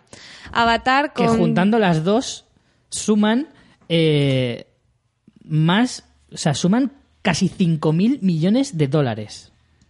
Ojo al dato. Casi 5.000 millones de dólares suman entre las dos, casi 4.000 millones de, de euros. Es el Lannister de la taquilla. Joder, que ese es el Lannister. No es que sea el rey Midas, es que no es que cague oro, es que respira oro, no, no dióxido de carbono. No se O sea, se no, expulsa dióxido de carbono, quiero decir, expulsa oro en, en, en, en partículas pequeñitas. Tú estás al lado de James Cameron y lo ves todo brillante a su alrededor.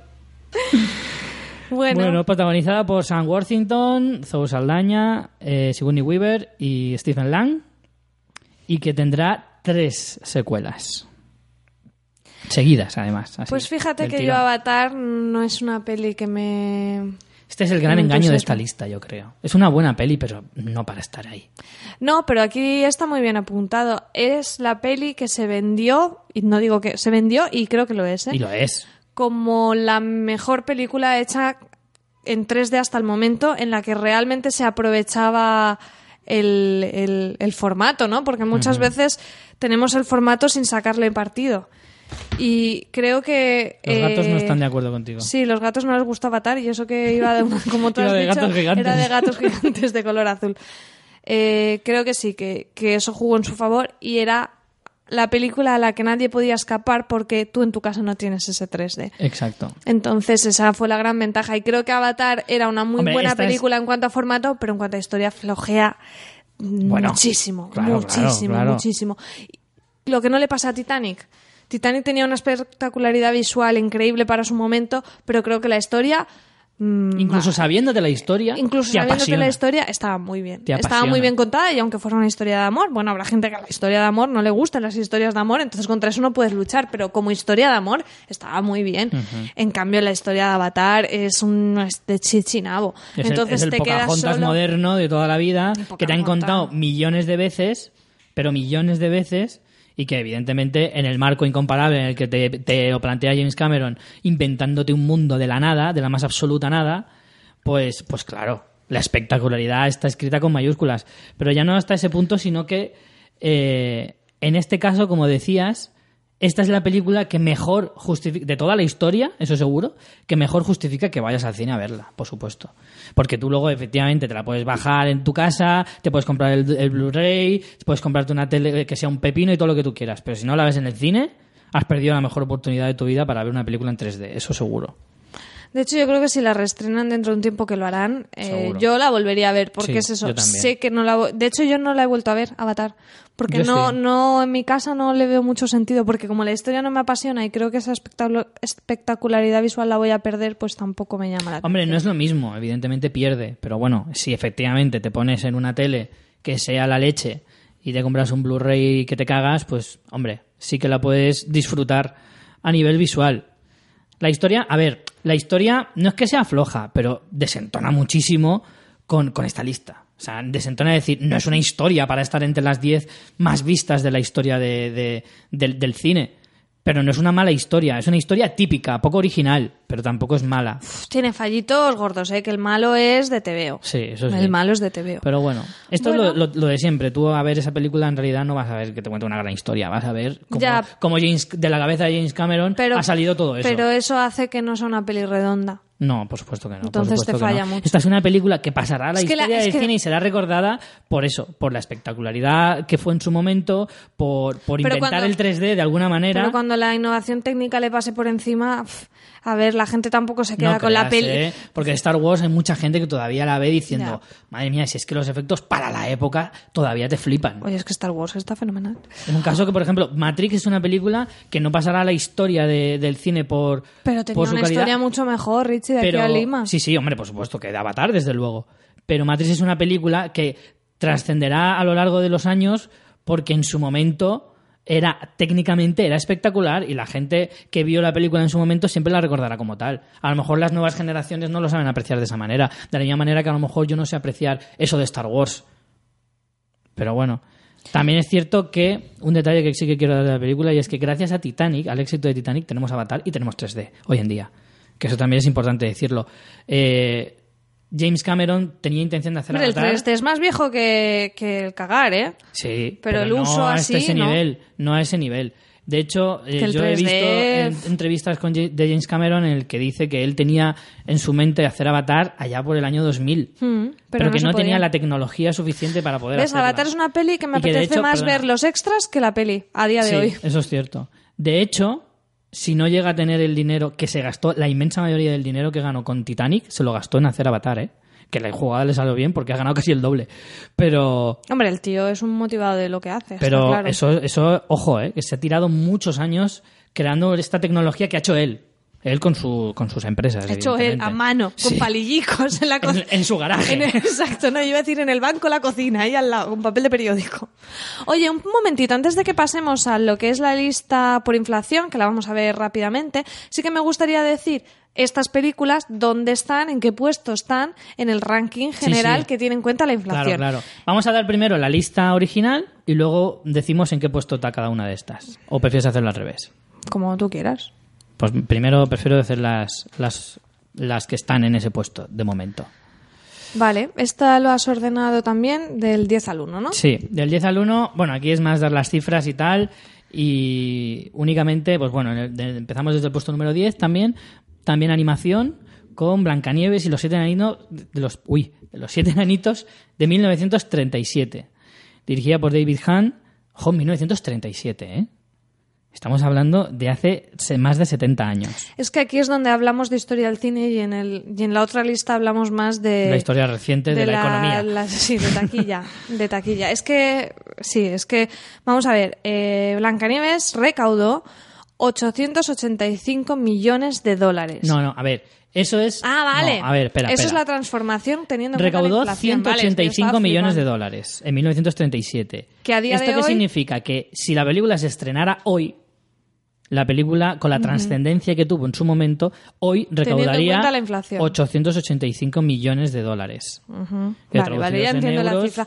Bueno, estas cifras, para los que os interese cotillarlas, las pondremos en el blog. Sí, pondremos los enlaces de las dos listas para el que las quiera trastear. que en todo lo que euros, claro, es que por ejemplo, en euros no recaudo nada en euros porque no había euros. Claro, en euros en ese momento no. 149 millones de euros que a día de hoy serían 712 millones de euros. Claro, pues ver esta película en esta lista me parece eh, A ver, impresionante. es el primer largometraje que se hizo de animación, ¿eh? No se hace- Disney Claro, no claro. había hecho largometrajes de animación, de hecho le, le llamaban loco a Walt Disney por hacer un largo porque decía que, que era totalmente inconsistente porque animación Hay eran los muchas cortos. primeras películas de Sí. algo en esta lista, Sí. que eso también influye bastante. Pero aún así es, es un dato muy... es impresionante también, igualmente. Eh, la número 9, eh, El Exorcista, en 1973, como decía, la primera gran película de terror. Mm, A lo mejor para el gran público, a lo mejor antes de esta película sí que podíamos ver algún otro clásico tipo Nosferatu o alguna cosa así, pero la primera gran película del cine de terror o el primer gran clásico para todos los públicos, o sea, para un público más amplio, mejor dicho, no para todos los públicos, eh, pueda ser perfectamente El Exorcista, o al menos desde luego ha pasado como una de las películas más importantes de su género. Director William Fredkin, reparto para Linda Blair, Max eh, von Sydow, Von Sydow. Ellen von Sydow, eh, Ellen Burstyn y Jason Miller.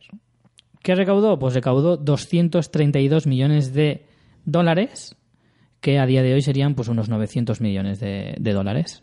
En euros, 185 millones de euros y casi 720 millones de, de euros sería a día de hoy. Puesto número 8, Doctor Civago, de 1965, divi- dirigida por David Lean, con Omar Sharif, Julie Christie, Geraldine Chaplin y Alec Guinness. En su momento recaudó 111 millones de dólares, a día de hoy se convertirían en 1.007 millones de dólares y en euros 89 millones de euros, a día de hoy 807 millones de euros. ¿Sabes que no he Fijaros, visto Doctor, Figa- Doctor yo tampoco, yo tampoco. De hecho, de esta lista me faltan unas cuantas. Me doy cuenta de la cantidad de cine clásico que me queda por ver. Lo cual, en el fondo, es una ventaja. Porque así siempre tendré buenas pelis que ver.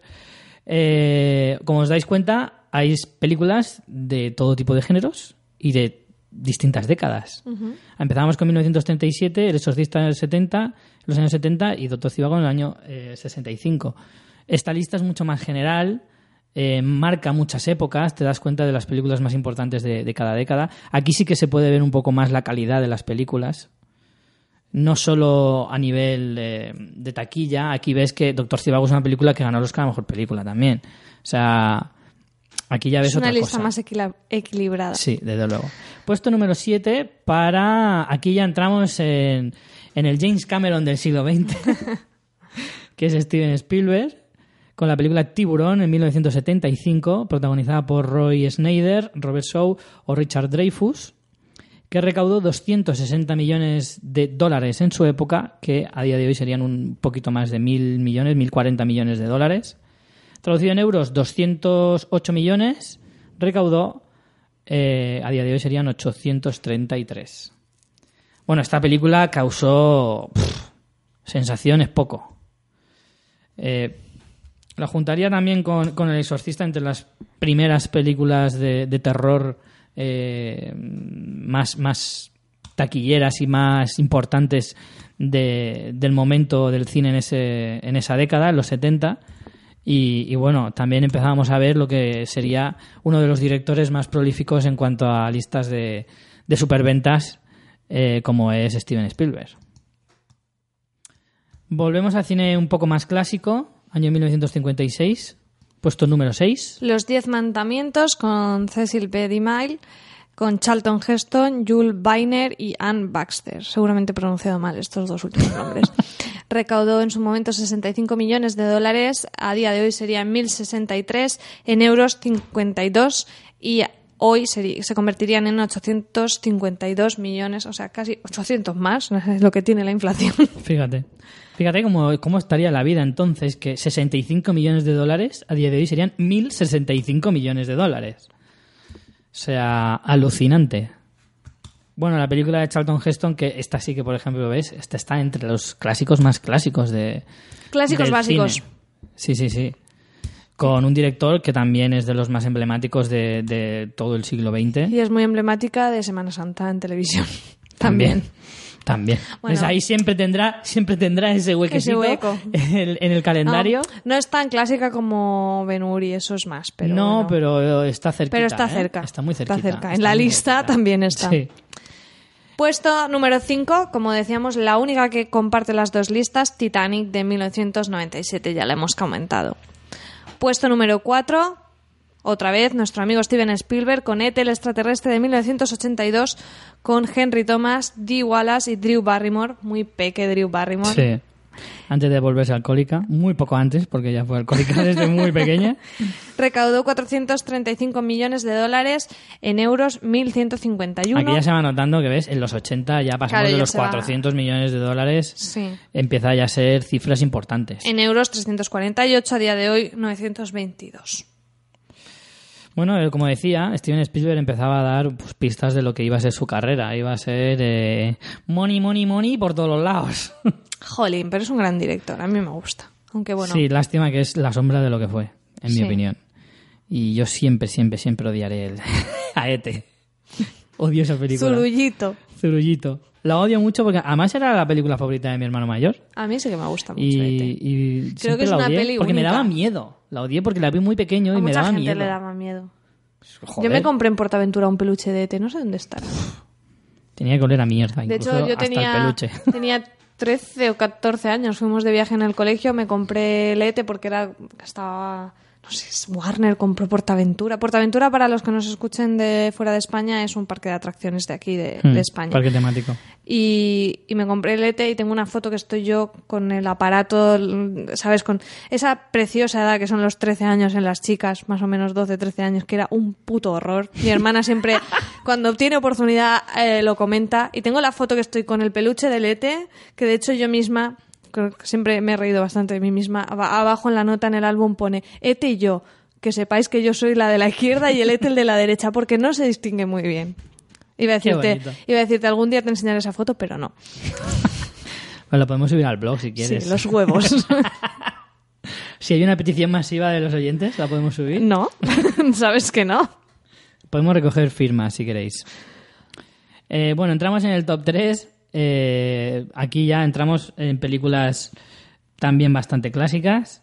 Eh, empezamos por 1965, Sonrisas y Lágrimas, con Robert Wise de director, Julie Andrews, Christopher Creo que Plummer. el nombre original es Sound of Music, me parece. Lo Sí. digo porque seguramente esa traducción sí, no de esté hecho, en la otros... lista como están los nombres en Ah, inglés vale. lo pone The Sound, of, Music. Music. Pero bueno, aquí en España la conocíamos como Sonrisas y Lágrimas y recaudó 158 millones de dólares, que a día de hoy pues son mil millones más. Y en- eh, dices que aquí en España la conocíamos como Sonrisas y Lágrimas y en Austria la conocían como esa puta mierda, porque mi amigo de Austria, o sea, supuestamente está ambientado en Austria, yo tengo un amigo, un muy buen amigo austriaco y odia con toda su alma esta, esta película porque claro, tú cuando la ves, yo la vi de pequeña la vi millones de veces, me gustaba un montón, tú, es peli americana, no piensas ni dónde está ambientado ni nada. Luego de mayor ya lo pillas, ¿no? Pero Claro.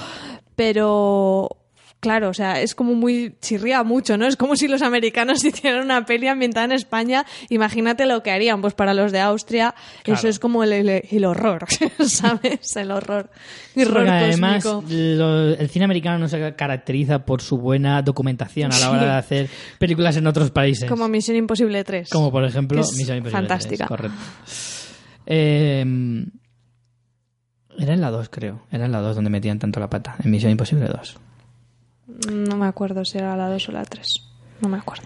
Eh, bueno, Sonrisas y Lágrimas, pues bueno, para la época, Hombre, efectivamente. musical mitiguísimo. ¿Quién no ha tocado con la flauta en las cancioncitas, con la flauta del Ya cole? ves. Ya ves. Es mítica ya solo por eso. No, a mí es que esta película me, me gusta muchísimo y me, me recuerda mucho a mi infancia porque la vi millones de veces. Creo que, Hmm. aunque mi amigo, como mi amigo Georg no me estará escuchando, es una gran película. aunque lo escuche no lo entendería, no entiende el español. Es una ventaja. es una ventaja, sí. Bueno, en el puesto número 2, llevándome un poco la contraria, eh, La Guerra de las Galaxias, como en 1977, eh, la franquicia por excelencia de George Lucas, con protagonistas pues los ya mil veces conocidos y mencionados Mark Hamill, Harrison Ford, Carrie Fisher, Peter Cushing o Alec Guinness. Pues este equipo recaudó 460 millones de dólares. Seguimos en los años 70, ojo, que a día de hoy pues sería pues eso, pues casi mil millones más, 1440 y algo. Traducido en euros, pues unos 368 millones de euros y unos 100, 1.160 millones de euros recaudaría a día de hoy esta película. No, pues curiosamente, con la inflación y todo eso, no estaría entre las primeras de la lista original. ¿Sabes? Sin la inflación, quieres decir. ¿Cómo? Me he perdido. Dices que no estaría. Digo que no estaría, o sea, recaudaría mil, 1.150 millones en la, en la lista que hemos dado antes. Estaría, pues. No, claro, pero es que eso en no el- te- bueno, en un quinto puesto. Bueno, no lo sé. Yo esto que vayan a Box Office No, sexto mojo puesto. y se lo justifiquen, de ahí hemos sacado la lista. No sé muy bien cómo va el tema, pero bueno. Eh, El caso es que, en fin, una de las películas taquilleras de la historia en general, eh, como pueda ser eh, La Guerra de las Galaxias, que inventaron lo que hoy conocemos como el merchandising, prácticamente, Sí, sí, sí, sí, totalmente. pues, pues está. Estos también tenían los hojicos de dólares. Hmm. Hablamos de la primera, ¿eh? La primera de la saga, la que sería el episodio 4, no de, la, no de la trilogía en general. Hablamos solo de la primera.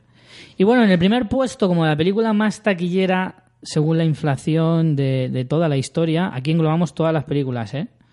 Incluidas Avatar en su propia inflación, etcétera.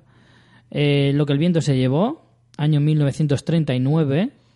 Una, una película que pasó incluso por cambiar varios directores. Mm, Suele firmarlo Víctor Fleming, ¿no? Casi Hmm. siempre, pero pasó George Cukor y Sam Wood también por la dirección en una atropellada producción con Vivian Leigh, Clark Gable, Olivia de, Ha- de Havilland y Leslie Howard.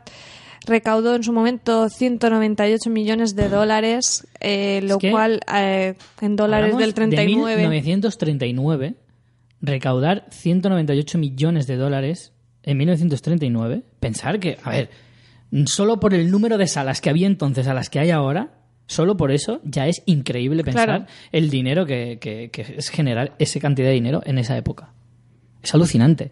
O sea, a día de hoy recaudar 200 millones de, de dólares es una barbaridad para muchas películas. De hecho, no hay ninguna película española que haya recaudado eso, sin ir más lejos. Por lo tanto, es increíble. se convertirían en 1.640 millones de dólares a día de hoy, en euros 158 millones de euros, en el 39 a día de hoy serían 1.314. Yo creo que es el cuando dices en plan, dime dos- mm, la peli clásica por antonomasia, o me dices lo que el viento se llevó, o me dices Casablanca. Son las dos megamíticas. Seguro. Y, y bueno, yo soy muy fan de esta película. Yo todas. De hecho, mira, este fin de Es la película semana. favorita de mi madre. Yo esta- este fin de semana estaba hablando con mi yaya de mi yaya es abuela es que a veces pienso en, en- en los oyentes latinoamericanos y intento bueno es la palabra en valenciano aquí en España se conoce bastante pero fuera supongo que no. Y estaba hablando con ella eh, la pobre está malita está con la pierna está inmovilizada y está pegándose una panza de ver películas. Vamos que se ha visto en un mes todo lo que no veía en 10 años y lo que el viento se llevó creo que se la ha visto ya un par de veces. Bueno, ya la había visto, obviamente, pero es de esas películas que yo una vez al año la veo. Aunque sea larguísima, a mí es que me encanta. O sea, vale que es el culebrón de la muerte y Melita es tonta y la... Pero es que...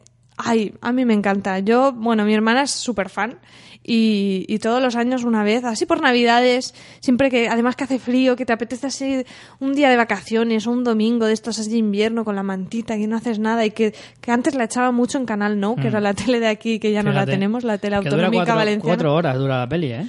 Pero la solían hacer sensetiles. Eran películas, ¿sabes? Que las hacían sin anuncios, sensetiles publicitaris. Y, y yo de esto haciendo zapping de día de domingo de invierno y al final te la tragabas. Después de comer y hasta la hora de cenar te quedabas viéndola. A mí me parece que es súper justa merecedora de este puesto número uno. Bueno, pues mira, para que os hagáis una idea, eh, vamos a ir de, ahora desde las primeras. Avatar caería hasta el puesto número 14, ¿vale? De la lista general. ¿Qué os decimos? Titanic, como decíamos antes, sí que sube al puesto número 5. Bueno, caería desde la, desde la otra lista al puesto número 5, pero caería mucho menos que Avatar.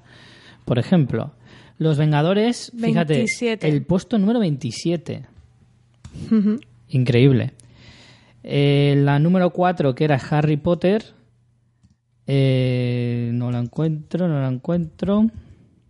Es eh, la piedra filosofal 69. Sí, pero no es la, no es la otra. Ah, vale, es la la, piedra filosofal estaría por encima, estando en Sí. el puesto 69, pero la que decimos nosotros, la El que está en la otra 108. lista, está la 108. Sí, Harry Potter and the Deathly Fíjate, Hallows del Part 2. cuarto puesto al 108. Eh, la número 5, que era Frozen, caería hasta... A ver, yo tengo aquí Iron Man 3, a la 103. Richie se busca con un buscador. Ujú. Frozen, la 101. Eh, del que era la 5 a la 101. Iron Man de la 6 a la 103. A ver, los Transformers, espero que le peguen un buen palo. Transformers, eh, la que tenemos en el puesto 7, que es, es, la 3, la del lado oscuro de la luna. Esa caería... eh, la 129. Puh. Y la otra Transformers, ¿cuál era? Eh, la cuarta, la de la era de la extinción. Pero ya está, pues, pues a tomar por culo. Sin embargo, mira, la. Revenge la de- of Fallen sería en inglés. No, esa es la segunda parte. Ah, pues ni siquiera está en el top 100. Uf, ni idea. Y el retorno del rey, la del Señor de los Anillos, caería hasta el número 52. No caería tanto.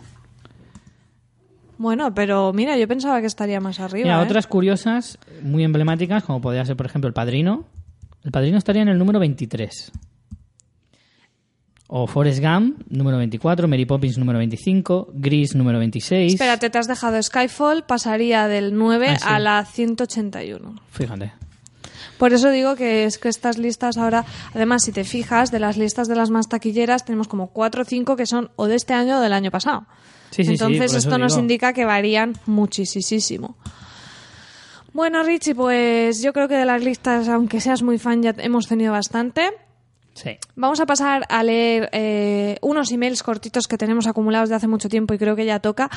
No vamos a leer comentarios porque, como hablamos de Interestelar y ha habido mucha tralla con el tema, es muy difícil leer esos spoilers, o sea, esos comentarios porque casi todos tienen spoilers. Entonces, yo recomiendo, si habéis visto la peli y queréis seguir con el debate, podéis entrar en nuestro blog, en fansfiction.es, que hay varios comentarios. Eh, si no habéis visto la peli, está avisado. Todos los que tienen spoilers lo está en mayúsculas spoiler. Tranquilos. Y en iVoox también tenemos algunos. Así que, bueno, agradecemos a todos los comentarios, pero bueno, esta vez vamos a pasar a los emails. ¿Te Correcto. parece bien? Esto es otra de esas bien. cosas que no hemos consensuado, pero es que leer comentarios haciendo pi en cosas es un poco complicado. Sí, sí, sí, mejor. Tenemos tres emails, uno del 3 de noviembre de Alexander Pan, que es arroba Alexander Katz, nos dice, hola Richie y María, nos conocimos en las JPod, el viernes en la cena estaba a la derecha de María, Santonja, no Madalena. A lo que iba, acabo de escuchar un episodio y me ha parecido muy bueno. No sé si el nivel es siempre el mismo, pero et felicito, fill. Eh, por cierto, María muy guapa y muy buena comunicadora y Richie, menudas salidas tiene. Chapó, aquí un nuevo escuchante. Pues muchas gracias. Muchas Eh, gracias, Alex. que además era voluntario en JPod, así que una gran labor de los voluntarios. Sí. También tenemos del 5 de noviembre de Juan José Cañas que nos dice Buenas noches fanáticos de lo ficticio, me encanta vuestro programa, os empecé a escuchar en el spin-off Cosas de Casa y luego me enganché a Fans Fiction y la tertulia zombie. Solo tenéis un pero, más bien María, Mm. que no le guste el hombre de acero. Por lo demás, espero nuevos programas escuchando antiguos. Un saludo, seguir así. Oye, si escucháis así alguna tontería que hicimos en programas antiguos, por ejemplo, en plan, creo que esta película tiene pinta buenísima y luego ha sido una mierda, cosas así que nos dejen en ridículo, Por fa- favor. escribir a contárnoslas. Y luego tenemos otro email del 11 de noviembre de Patricia Ramírez Sanguino que nos dice, hola María y Richie, es la primera vez que os escribo, pero que sepáis que soy fanática de lo ficticio. Lo has instaurado totalmente, Me Richie. encanta. Dice, "Me- y me declaro talifán de fans fiction. Eso también lo hemos implantado. Empecé a escucharos en iVoox hace un par de meses y ya me he puesto al día con todos vuestros podcasts. Quería daros las gracias por amenizar tantos momentos de mi día a día, así como por lo bien que lo hacéis y por, por vuestra reciente participación en las JPod. Ojalá hubiera podido ir y conoceros en persona, pero por motivos de trabajo no pudo ser. No cambiéis nunca. Besos desde Valencia. Oye, Patricia, pues estás cerquita. Si hacemos alguna vez alguna quedada o algo por aquí por Alicante, a ver si, si se produce así y nos podemos conocer. Así que muchas gracias a todos por vuestros emails, comentarios y demás. Los jamones también los podéis seguir mandando. Tenéis la dirección de correo en, en el blog también. Para los jamones. Bueno, pues con esto terminamos ya el capítulo de esta semana. Y bueno, la semana que viene más cosas. Lo has gozado, ¿no? Con tanta lista. Sí, ya sabéis que a mí lo de las listas me provocan eh, buenas sensaciones. Dejémoslo ahí. Es- Así que nada, a mí me gusta, a mí estas cosas me molan. Me gusta ver estas cosas. Aunque me parezcan muy, muy injustas. Pero bueno, ¿a ti te ha gustado? A mí sí, pero tengo hambre. Que ya es la hora de cenar. Bastante. Bueno, señores, pues nos vemos la semana que viene, o nos escuchamos, mejor dicho. Eh, la semana que viene más, María. Más y mejor. Pues hasta entonces. Señores, a ver muchas series y muchas películas.